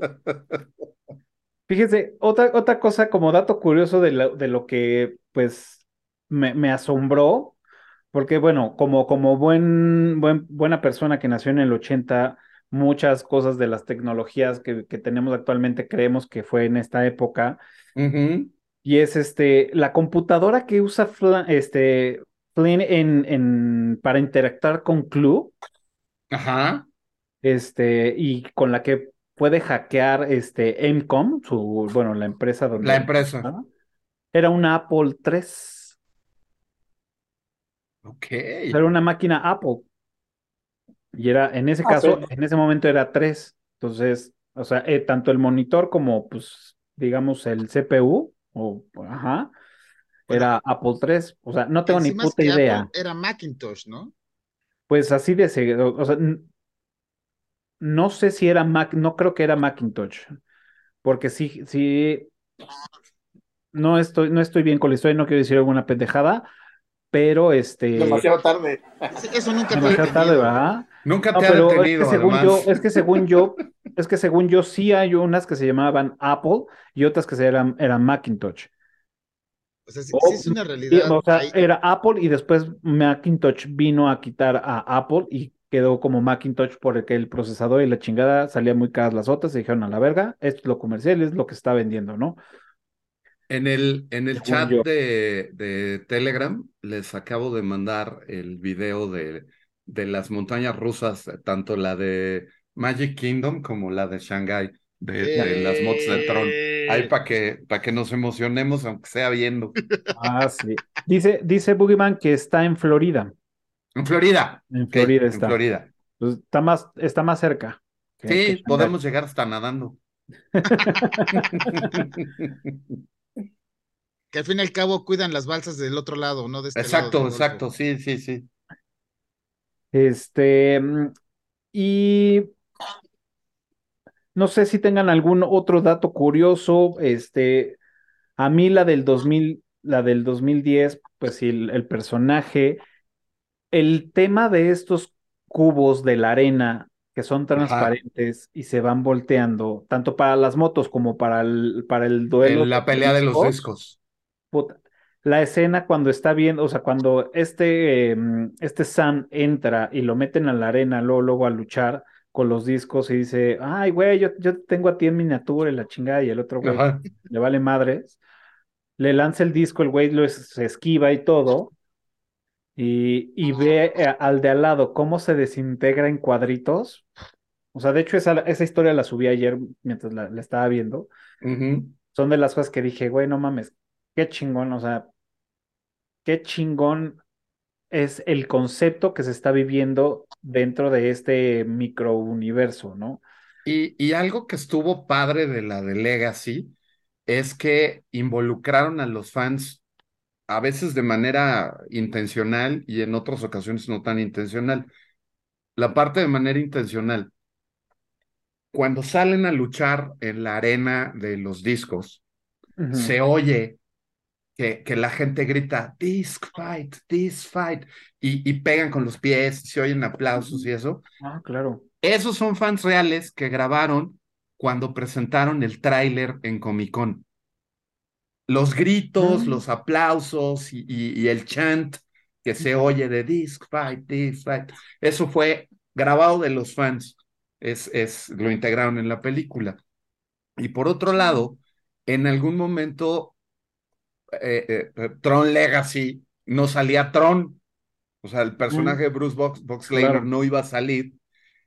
Y a petición de los fans que firmaron y mandaron miles de cartas de emails y de peticiones firmadas diciendo que tenía que salir Bruce Boxleigh como Tron, fue que reescribieron parte del guion y metieron el, el personaje de Tron.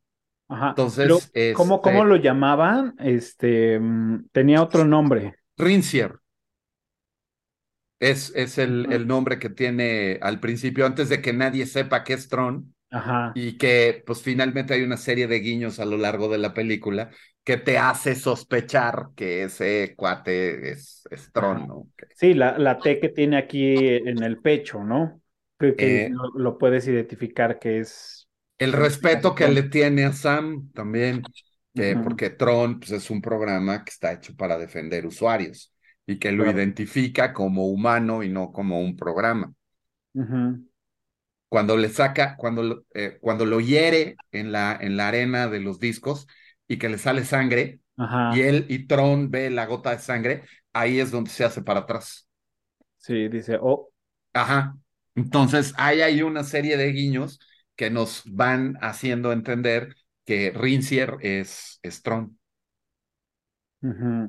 Y eso fue incluido a petición de los fans, ¿no? Que dijeron, güey, ¿cómo se va a llamar Tron Legacy? No sale Tron, ¿no? Pues Exacto. iba a ser como, como dijo Nelson en esa película, hay dos, en ese título hay dos grandes mentiras, ¿no? Entonces, Exacto.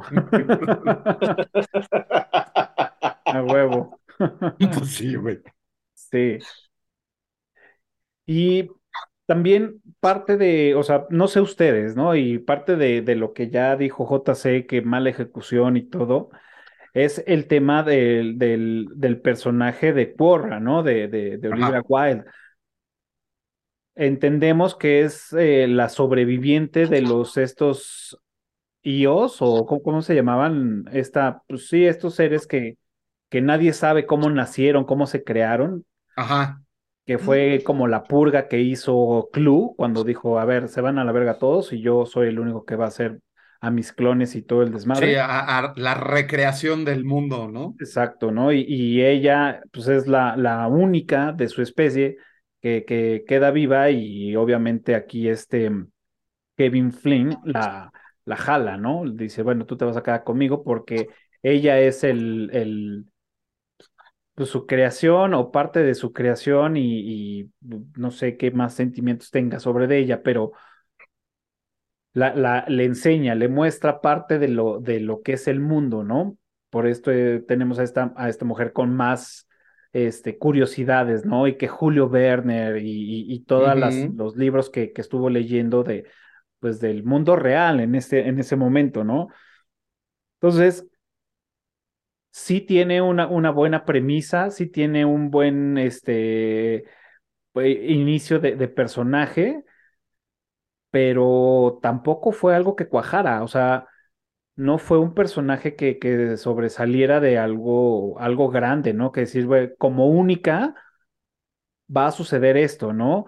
Este, como, como, o sea, sí le, salva, le salva la vida a Sam, se avienta unos putazos, este, pierde un brazo, se la reconstruyen, este, pero al final no hay más, no hay más de ella, o sea, dices, pudo no haber existido. Y a lo mejor, a lo mejor, en lugar de ella pudieron haber sido los, este, ¿cómo se llamaban estas madres? Los beats, ¿no? Ajá, los beats. De la primera película. De la primera película, que en la dos son como estas bolas chinas, pero que no son bolas, son puntiagudas. Y que en este caso Clue sí tiene las bolas chinas. Ahora sí que está jugando con las bolas chinas en la mano. Sí. Y pues bueno, pudieron haber sido unos bits que ayudaron a salvar a Sam y todo, pero realmente no le encontré un propósito a, pues sí, a, al personaje de Porra, a, de Oliva. O sea, no sé ustedes qué opinen. El propósito era que Fue una mamada, esos, esos, esos, personajes fueron una mamada. Es de las cosas que te digo que, que, que no Incluso lo dice ella, ¿eh? También. Es que, es que realmente no tenían por qué inventarse esa madre. O sea. Sí, no venía el caso. Exactamente. Estaba en un personaje femenino, pero no lo, no lo desarrollaron. Mira, de por sí, esta, esta eh, alegoría que hace, o, más bien vaticinio, semi-vaticinio que hace Tron, de justamente eh, tratar eh, de mantener a la inteligencia artificial no conectada, porque justamente están tratando de, de, limitarla del mundo real porque no saben a qué, va a pasar. Que es el mismo caso que sucede con ChatGPT ahorita que dijeron el creador, los creadores dijeron que no iban a, a liberar la siguiente versión porque no sabían hasta dónde saben a, a, dónde va. Ajá. Esta, esta, este semivaticinio lo puedes haber desarrollado muchísimo mejor si en lugar de crear esta raza o estos, estos seres que estaban ahí, realmente hubieras hecho, hecho una, una pinche guerra digital adentro de Tron, ¿sabes? Entre los que están los que están rebelándose porque quieren salir y los que están este del lado de Tron, o sea, los que están del lado de Club, los que están del lado de Tron y tratando de contenerlos y putazos chingones. sí. La guerra de los clones. Lo que decías del mundo abierto. La quisieron hacer demasiado romántica y valió, la, y valió madre. Y demasiado filosófica. De repente le quisieron dar una profundidad que no necesita. La guerra de los clones se hubiera quedado pendeja al lado de eso. Sí. Sí. Podríamos, sí. Algunas batallas, tal vez. Por acá, dice: Este. Eh, Boogeyman Memo, eres mi ídolo. Mira, yo nada más quiero, nada más quiero establecer en la guía de sables de Star Wars. Ah, qué mamada, güey. Quiero que todos los eructitos sepan. Rey es Chuchita, güey. Rey, Rey Pérez. Dice Rey Skywalker, güey. Ahí dice Rey Skywalker, yo no sé.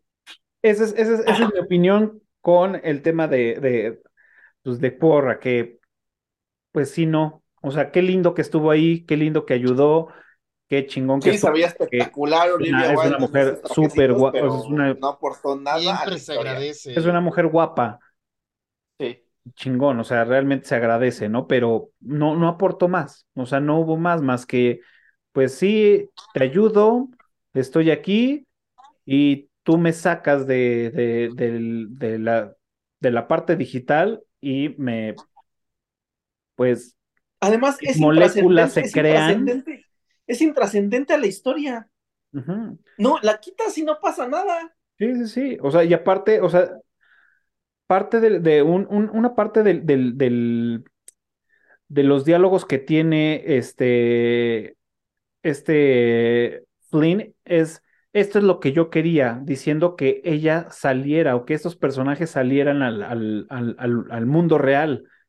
Pero dices, ¿a qué? Una, ¿a qué van a salir, no? Dos, es, ¿cómo chingados lo vas a materializar, güey?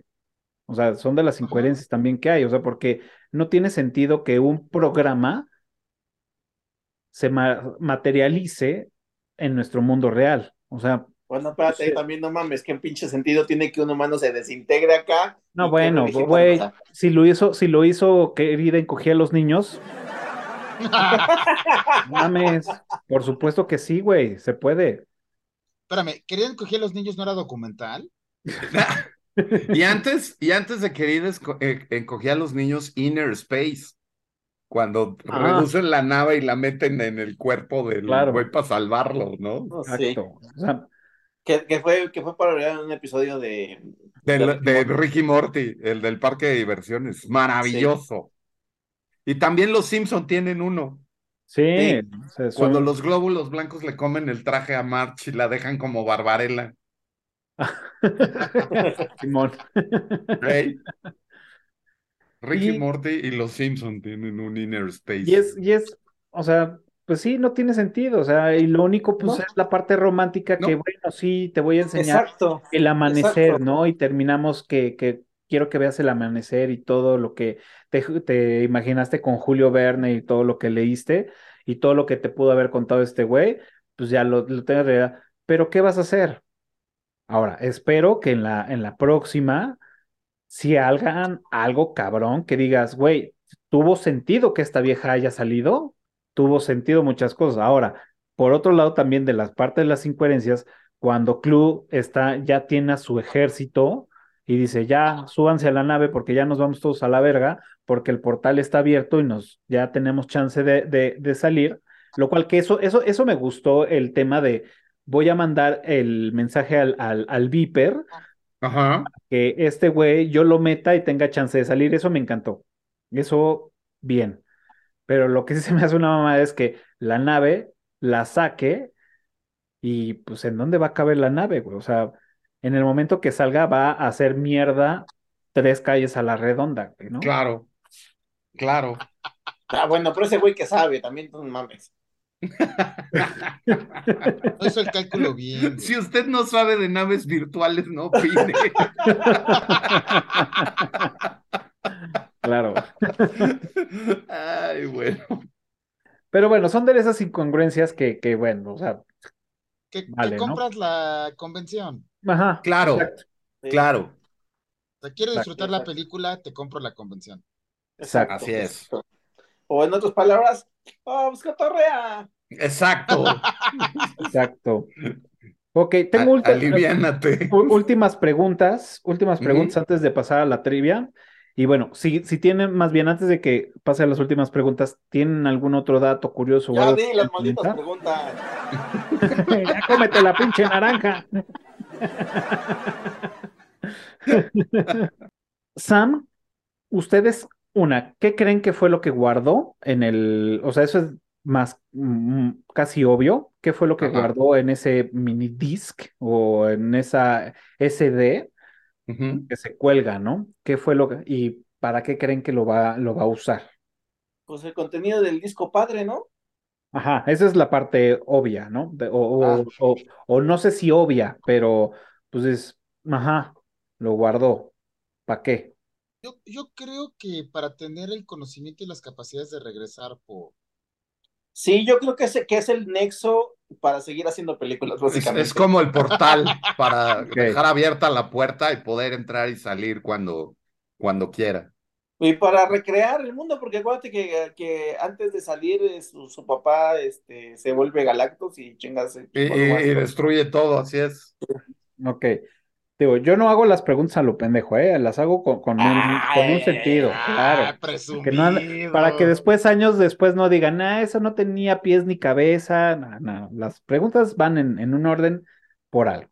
La segunda pregunta es: ¿murió Flynn o no? No. Y yo, como chingados, voy a saber. No. pues, por eso te estoy preguntando, ¿sabes o no sabes? Ah, pues para mí no. ¿Crees que sí o que no? para, no, mira, para mí depende, para mí depende de si Está vivo o muerto. Si, si sale, si acepta salir Jeff Bridges en la siguiente película.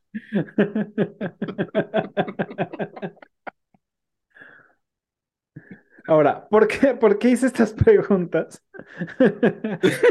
Porque lo que yo creo es que es que Sam efectivamente no hace, hace su respaldo, hace el respaldo o este le quita todo a la, a la computadora del padre para tener todo y poder recrearlo porque sabe que va a poder volver a ser a su papá o porque lo va a poder rescatar.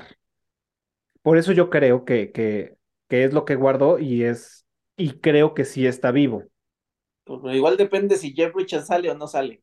Y le hacen bien la cara o no también, güey. pues ya tenemos, ya tenemos el- la, la, la, la, la- ¿en qué película le hablamos? De, del actor que murió y le pusieron ¿El la, cuervo?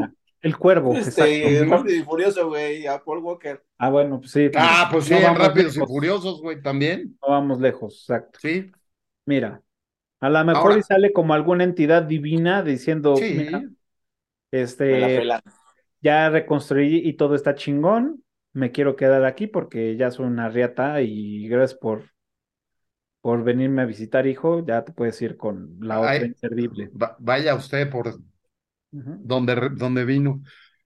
Yo, yo, como que a mí se me hace que va, te- la próxima película va a involucrar a los hijos de Olivia Wilde con este güey y que son como los elegidos, una mamá así. ¿Pero crees que se pueda reproducir? Solo hay una forma de averiguarlo. Exacto. puedo ofrecer averiguarlo. Y hacer varios intentos, claro. A- hasta que salgan bien. Sí, sí, o hasta que estadísticamente tengas una muestra considerable, ¿no? Que sea, que respalde el resultado. Entonces, Todo sea por la ciencia. claro, claro.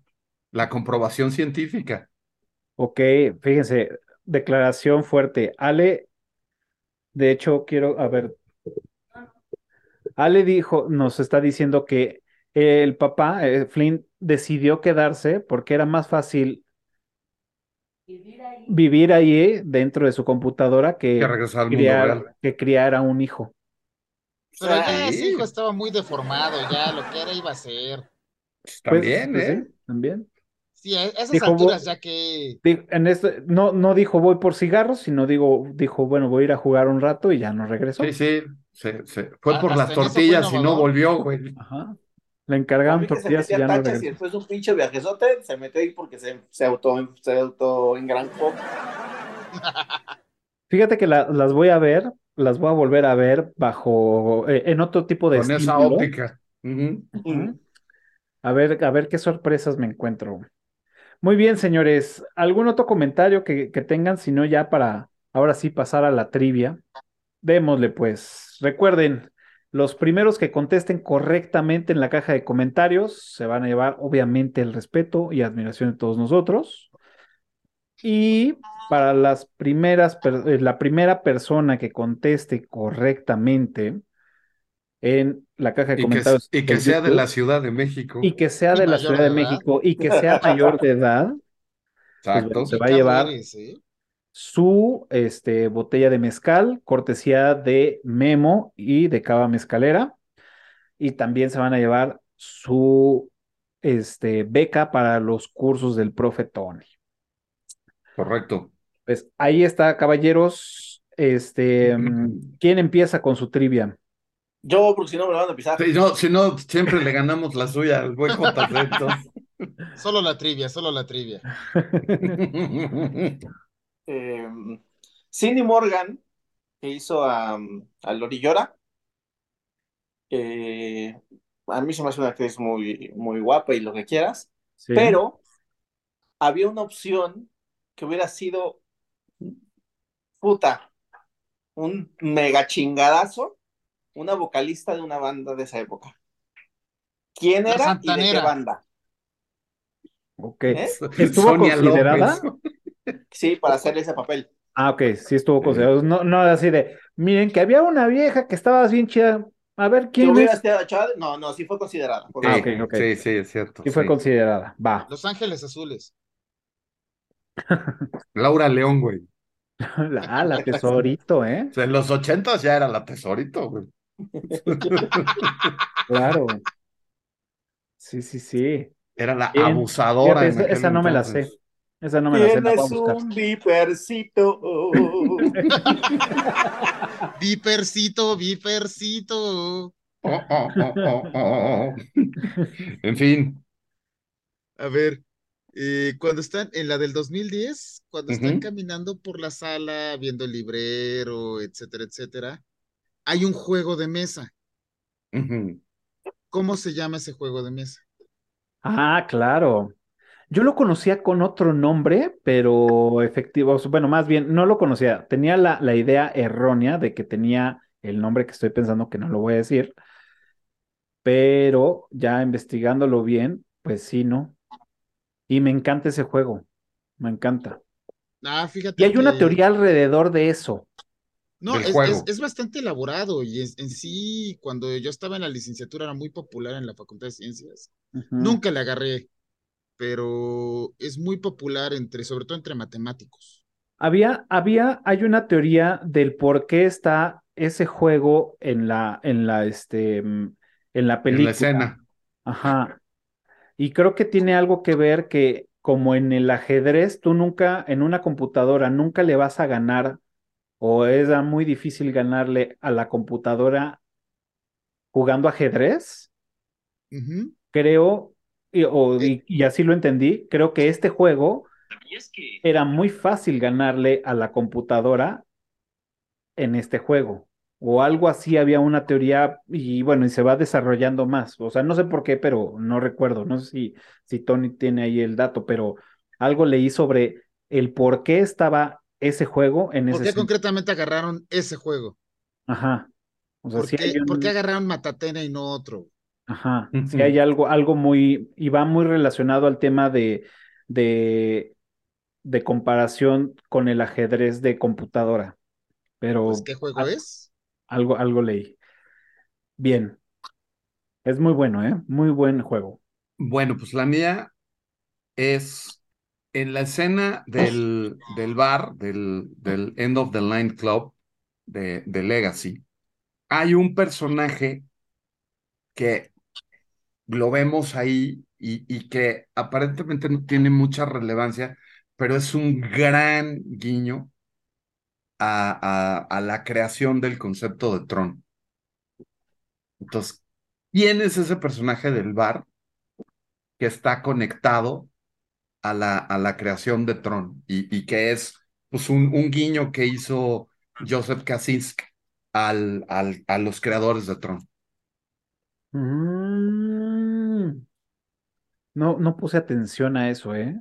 Ahorita, ahorita que salgamos del aire te, te digo cuál es. Porque, na- porque estaba como más al pendiente de, de, de otro Sí, de, de, personaje. sí, de Sus, de Castro, de- y de la, la pelea y, y de ver a Daft Punk ahí. Me encanta cómo cuando empieza el pleito se voltean a ver los dos y nomás así se, se dicen Ajá. así, vamos, y empiezan a tocar. Sí, pero hay un personaje dentro de toda esa parte del club que es, es, es un homenaje, un, un guiño y es clave a la creación de, de Tron Ok, desde el 82. ok, ok. Ok. Eh, Lo, lo, lo, lo voy a poner ahí.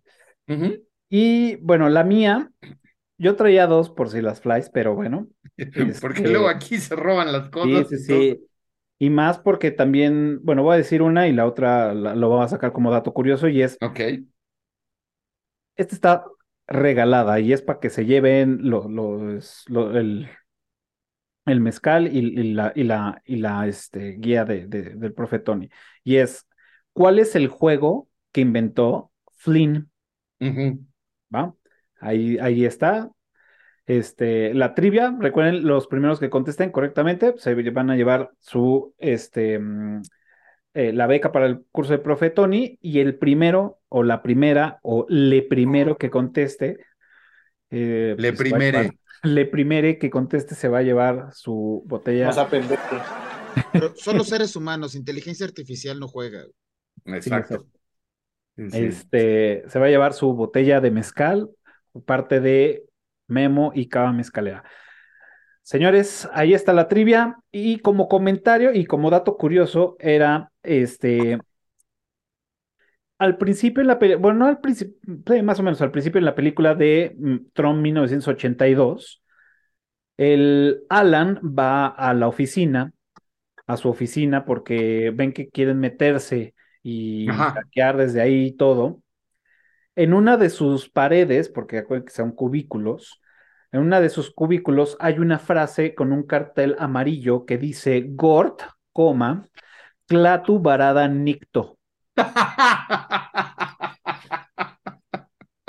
Cuando lo vi, fue así de, güey, esto yo lo he visto en otra parte, esto yo lo tengo en otra parte. En donde... Más bien lo oíste en otra parte. Lo, leí, lo leí, lo escuché, lo escuché, ¿dónde, dónde, dónde chingados? Le puse pausa a la película y dije, eso va a ser trivia. Pero, este, digo, escogí la otra.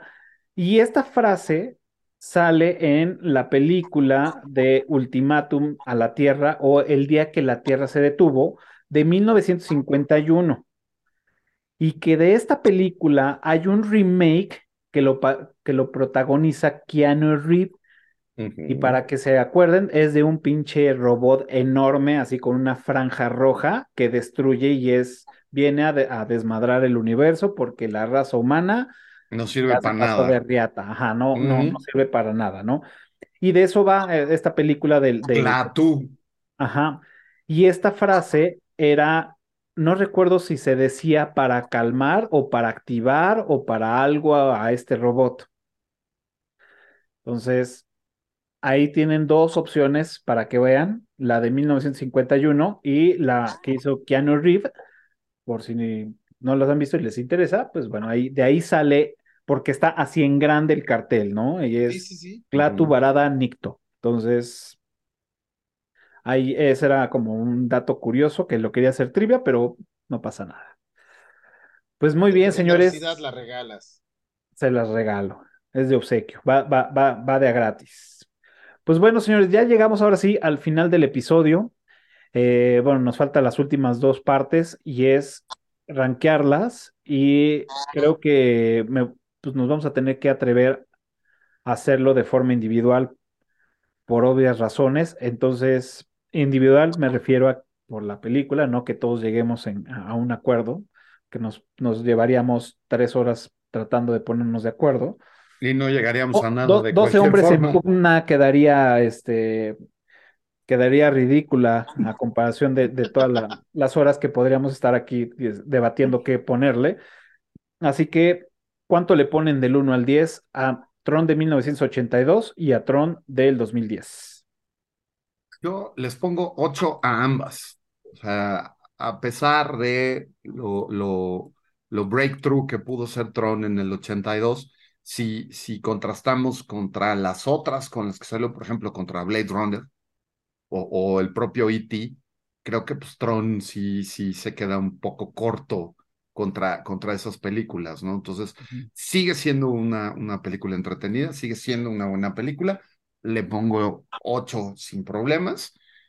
Y a Legacy, una película visualmente preciosa, eh, que nos trajo lo que siempre quisimos ver en cuanto a las motos y, las peleas y demás, con una mezcolanza de cosas filosóficas que se quedó en una masa amorfa que no llegó a nada, con algunos personajes que no vienen al caso, con una gran secuencia de pelea en, en el club, que además la secuencia fue coreografiada por 8711, que es esta compañía de, de, stunts y, y, de coreografías de peleas, que fueron, entre otros, los que inventaron el Gun Fu de John Wick. Este, entonces, pues, 300 Watchmen, la, la, pelea de Watchmen de la cárcel, esta cuando entran a rescatar a Rochard. Este, Atomic Blonde, las secuencias de pelea de Atomic Blonde, todas estas fueron montadas por 87, 8711, que se llama la compañía. Entonces, esta pelea del bar es producto de 8711. Sin embargo, pues sí trae ahí algunas cosas que pues no cuadran, ¿no? Entonces, creo que son sólidos ocho ambas películas en, en su momento, ¿no? Yo, yo, uy, Yo tengo un gato blanco. Yoink. que está de visita. A la, a la primera, yo creo que le, le pongo un 8 por lo, por, por ser arriesgada, porque revolucionó el, el, la animación en su época, por visionaria, muy mala ejecu ejecución y por eso pierde los, los dos puntos enteros. Eh, y la segunda le bajo a 7 porque realmente de lo que nos entregó que nos gustó el tema visual, realmente no inventaron nada. O sea, ya lo traían de otra película, era como replicarlo con, con mejor, eh, con, mejor diseño digital que lo tenían ahí y ya. O sea, realmente no aportaron nada a la, ni a la historia, ni nada. No, no, nada. Entonces, eh, eh, sí les quedó lindo. Insisto, esa escena de cuando se ve a Olivia Wilde ahí, ahí acostada eh, con el trajecito este sensacional, pero esa película es, salvo todo lo visual, es totalmente olvidable. Entonces, esa le bajo a 7. Y que te voy a decir que esa escena donde dices que está acostada, eh, eh, parte de se, se mm, ella se quejó sobre el, el, el, el, traje, le quedaba muy justo y no se sentía cómoda porque pues, pues sabía que había muchos ojos ahí mirándola. Aparte, el, el calzado era muy incómodo. Y esa escena, precisamente, no lo, no lo he comprobado, pero dicen que se ve cómo se desliza la, el zapato tratando de quitárselo. Porque, o sea, a, a, aparte de que ya estaba descansando, se estaba como que medio quitando los zapatos, mm. las botitas o los okay. tacones. Entonces, mm. hay que comprobarlo, ¿no? Pero dicen que... Hay que buscar esa escena otra vez. Uh -huh. Entonces, como, como dato que se me andaba ahí barriendo. Ok. ¿Tú, Memo? Pues mira, en nuestra gustada sección, el... Ah, pero nada más agregar, perdón, que de, de este tema visual, eh, me parece que quisieron innovar en la segunda con el tema de los aviones, de las naves, Ajá. pero eran con el diseño, el diseño era contrastante con el de las motos, no uh -huh. era el mismo estilo. Uh -huh. Claro. Y como que, como que se no, sintió demasiado forzado para mí visualmente. Y no tenía estética, de, no tenía armonía con, con no, todo. No, uniformidad con el resto del concepto, sí. Claro. Exacto, sí. Ya, dale, me la disculpe usted. Gracias. No, no, no, siempre un placer, no se preocupe. Este, insisto, en nuestra gustada sección, yo creo que a la, a la primera sí le doy un, un 9 por igual, o sea, y, y, me uno al barco, nada más que yo soy irónicamente más, más barco, por innovadora, por jugársela, por hacer un, un, una cosa diferente. Y yo creo que esa película, igual Casablanca puede estar muy tranquila, pero sí pueden estar en el mismo librero, porque es, es una película que, que se arriesga. Yo creo que sí es una película, no, no, no va a ser un clásico, pero sí es una película que todo el mundo tendría que ver alguna vez, nada más por sí. lo que significa. De acuerdo, de acuerdo. por respetar sí. el esfuerzo de los realizadores. Uh -huh. Y a la segunda sí, igual le bajo un punto, eh, en este caso le pongo ocho, porque sí entrega un producto entretenido, sí, sí te entrega lo que te ofrece, pero tenían para hacer cosas increíbles y dejaron pasar la oportunidad. Entonces, no, no defrauda porque entrega un poco lo que ofrece, pero sí creo que quedaron a deber. Claro. Eh, por acá, este, Boyman dice que a la del 2010 le pone un 7. En mi caso, fíjense que yo a la de, a, a, la, a la de 1982 le voy a poner 9 por okay. toda la, la, carga emocional que me, me transmite. O sea, de acuerdo. En los recuerdos, este, toda la, la, chambota que tuvieron que hacerle. Sé que también tiene sus grandes errores, mala ejecución, todo, pero en esta ocasión sí le, le voy a dar su, su 9 porque pues, la neta es que sí está chido. Y, y, a la del 2010, a esta le voy a dar su 8, así igual que Memo, porque yo creo que sí, lo único, hay dos cosas que, que hacen que, que pese esta película. Uno es la parte visual.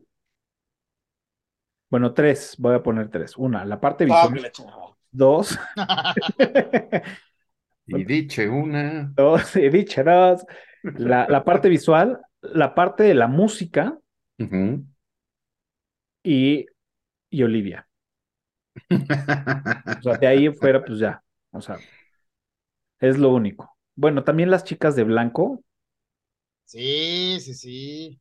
Esos personajes también están Las bien. sirenas. Bien. Pues allí está ya el ranking de esta semana. Este, ¿ustedes cuánto le ponen? Si las vieron o no las vieron, ahí háganoslo saber. si les gustaron o no les gustaron. O también se vale decir, güey, la neta es que yo soy de ese 1% que no le he visto. Se vale. Eh, ahora sí, la recomendación de esta semana, la tarea, ¿qué ven, qué vemos, qué nos recomiendan, qué están viendo, en dónde? Fíjate que volviendo a la nostalgia y retomando un tema que fue recursivo en este capítulo, y había tenido mucha chamba, no, he tenido chance de engancharme en alguna, en alguna serie, pero ayer que zapeando en la tele se me cruzaron en sí tres capítulos de La Niñera y para la risa, para la risa fácil, la risa sencilla, señor, señora bonita, y ¿En está dónde? buena. ¿Eh? ¿La niñera o la? Sí, en Warner.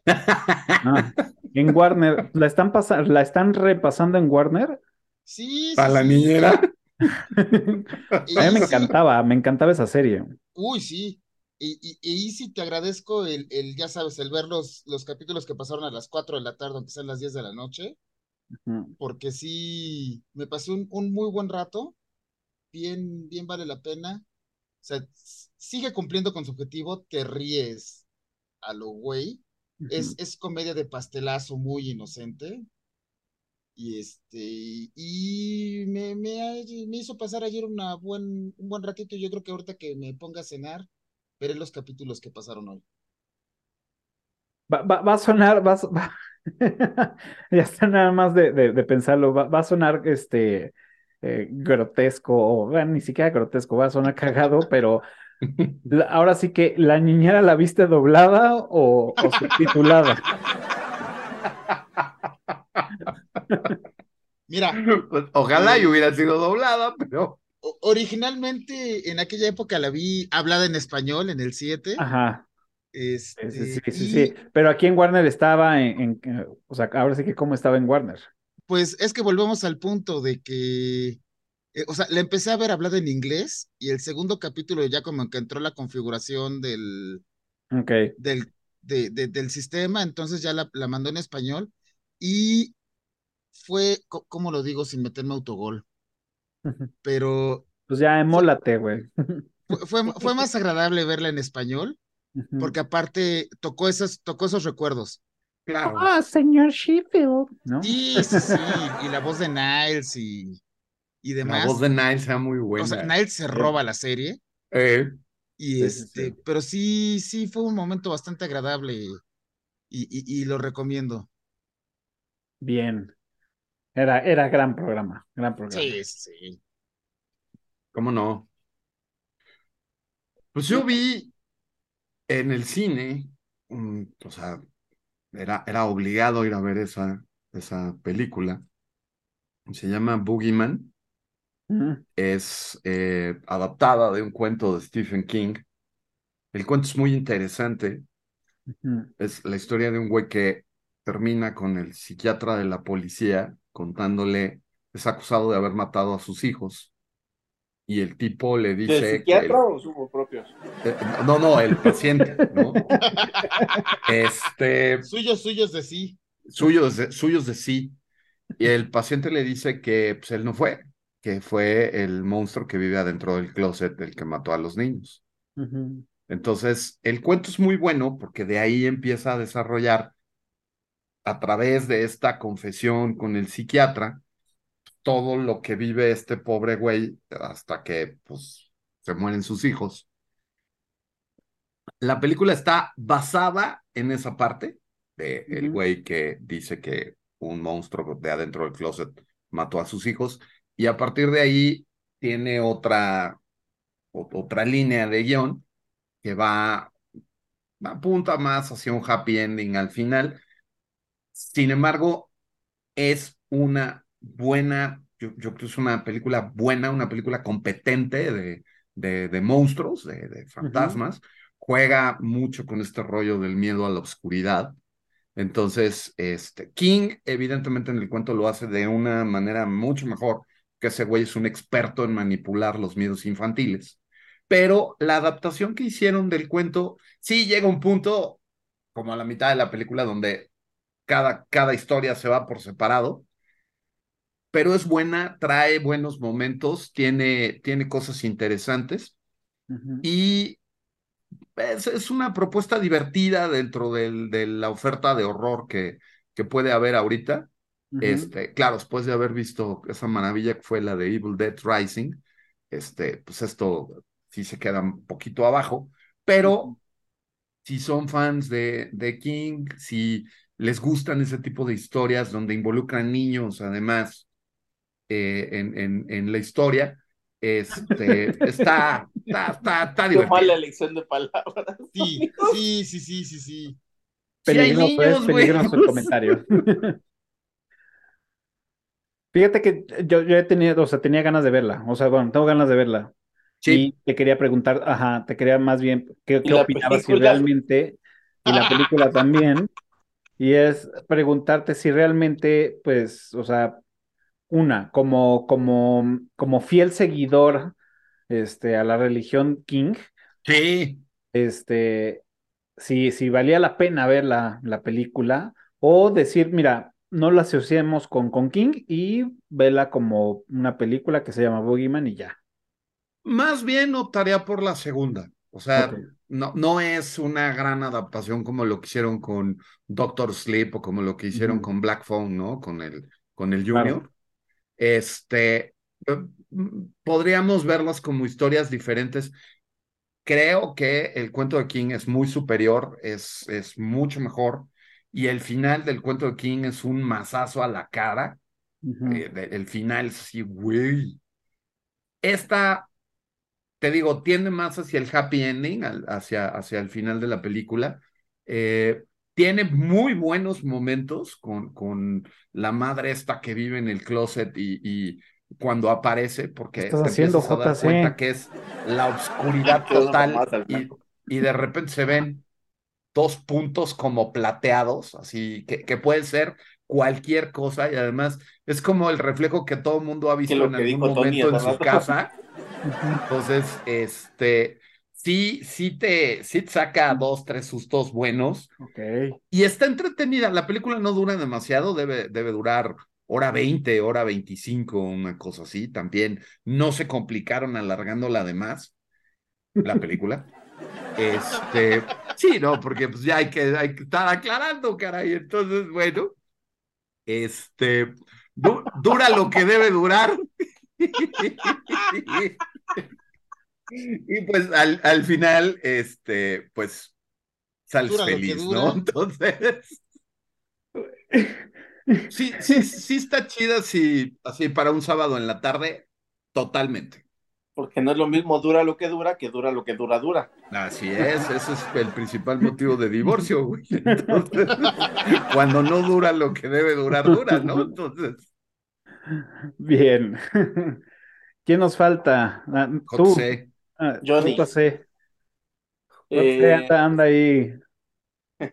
Disfrutando el momento. Dándole más tapanazos.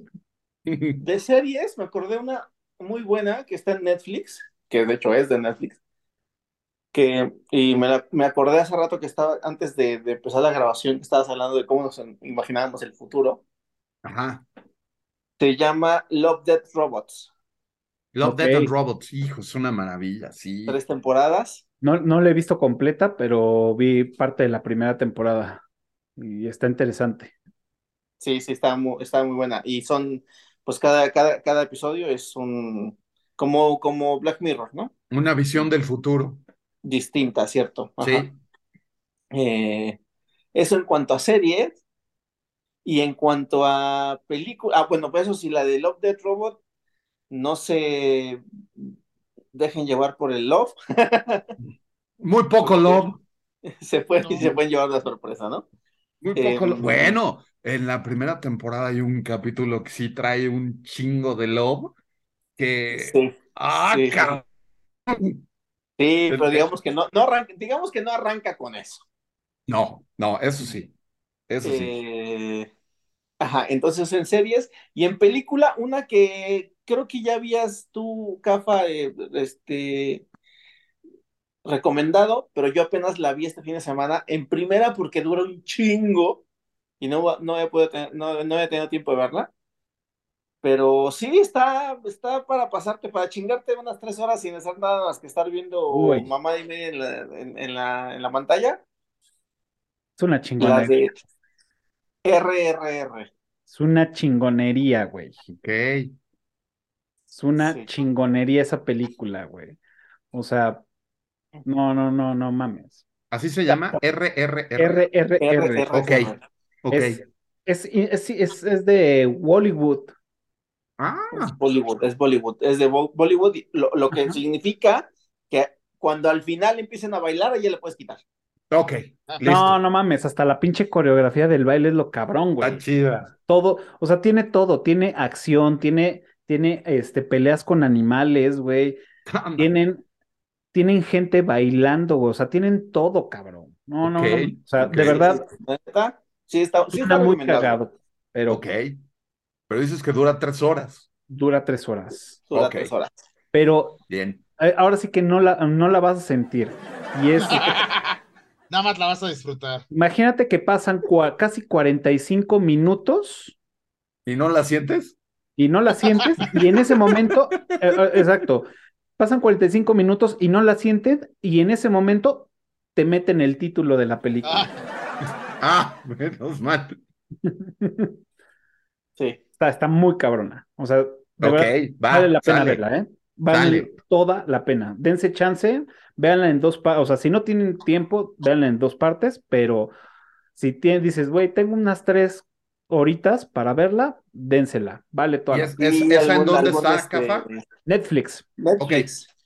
Sí, algún este, mm, ¿cómo se llama? Este, cuando eh, alguna escala en algún aeropuerto, algún viaje en Anda, anda. autobús, en autopista, sí, que vayan de copiloto o, o atrás, de preferencia.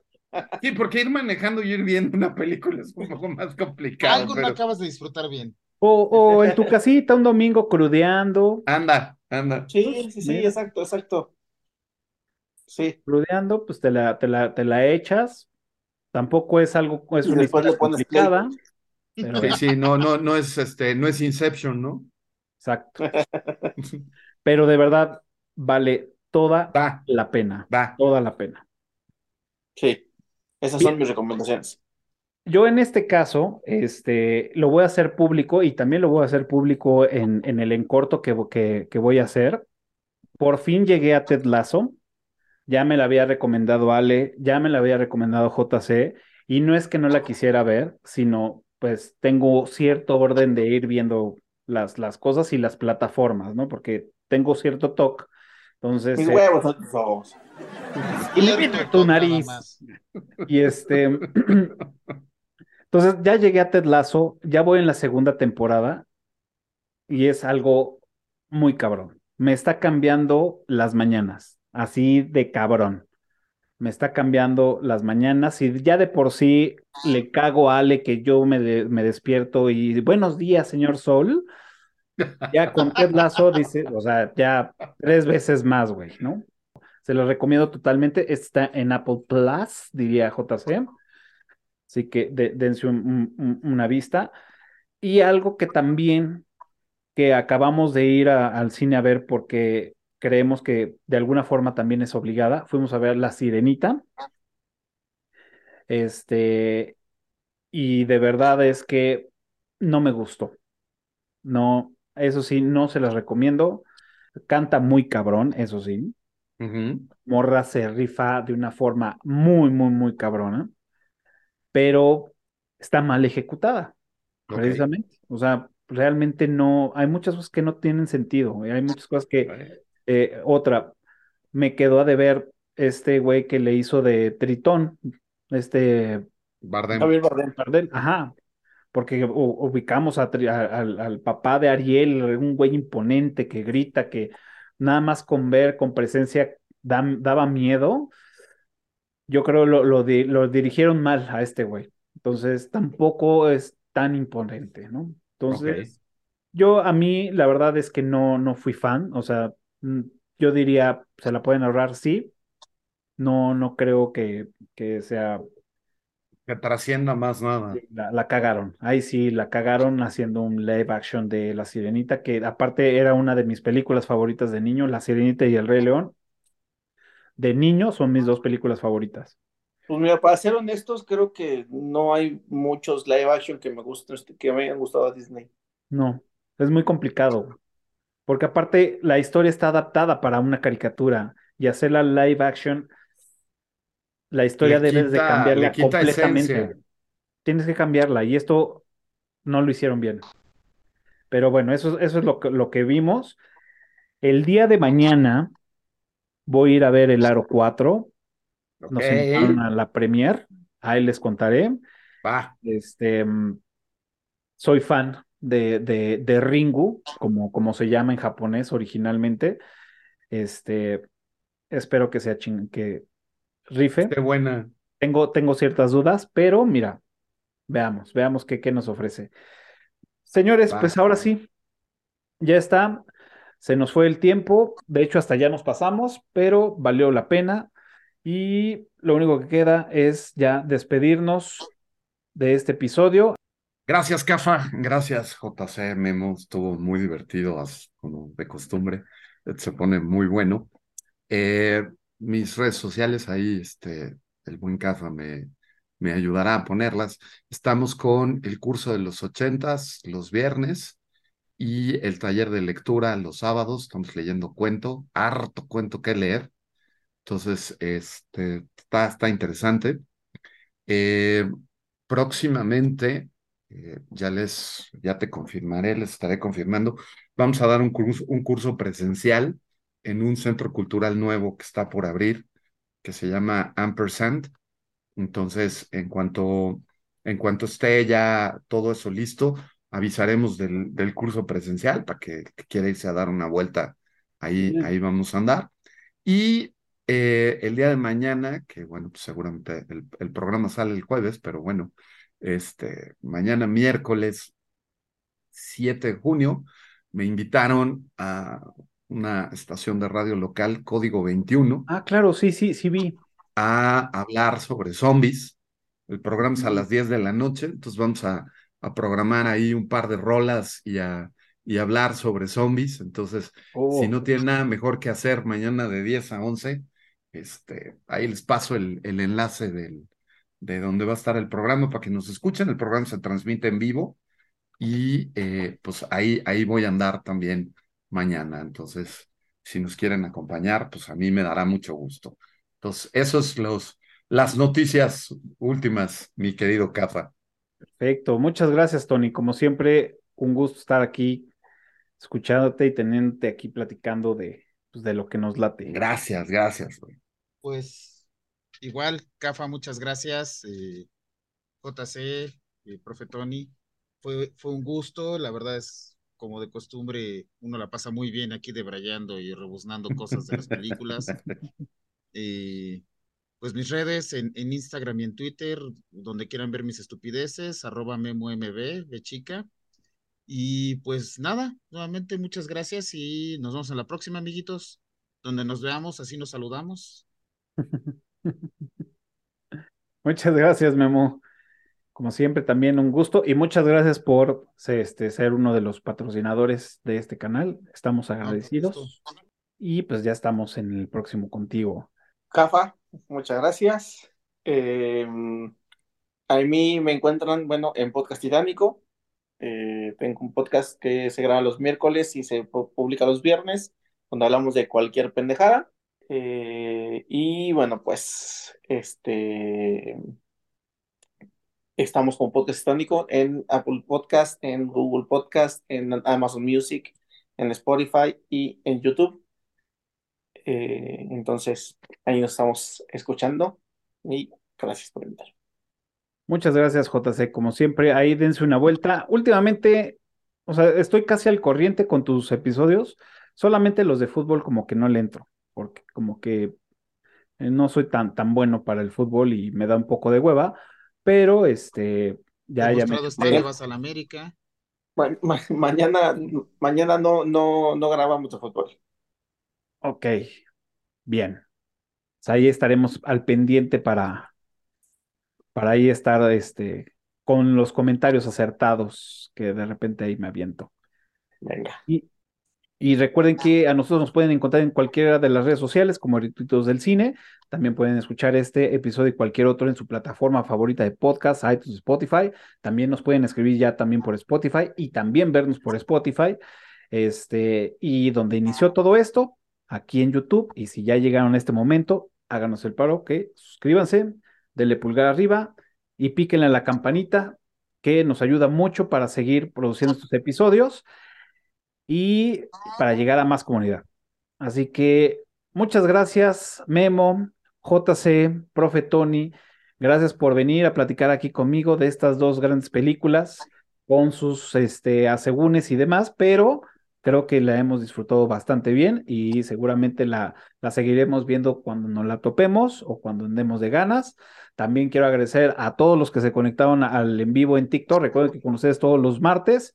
8.30, 8.40 por ahí, de repente, este, si la tecnología no lo permite, este, nos estamos conectando con ustedes en, vivo. También ahí muchas gracias a este, Mr. Boogeyman. Eh, muchas gracias por, por todos los comentarios. Y a ustedes que nos están viendo el día jueves, tenemos, recuerden, todos los jueves un episodio para ustedes. Y muchas gracias. Nos vemos la próxima semana. Cuídense mucho. Chao comentario, JC. Pregúntame, pregúntame si. Pregúntame, ¿te andas, te andas? ¿Te andas, te andas? Me ando, me ando. Nos vemos la próxima semana.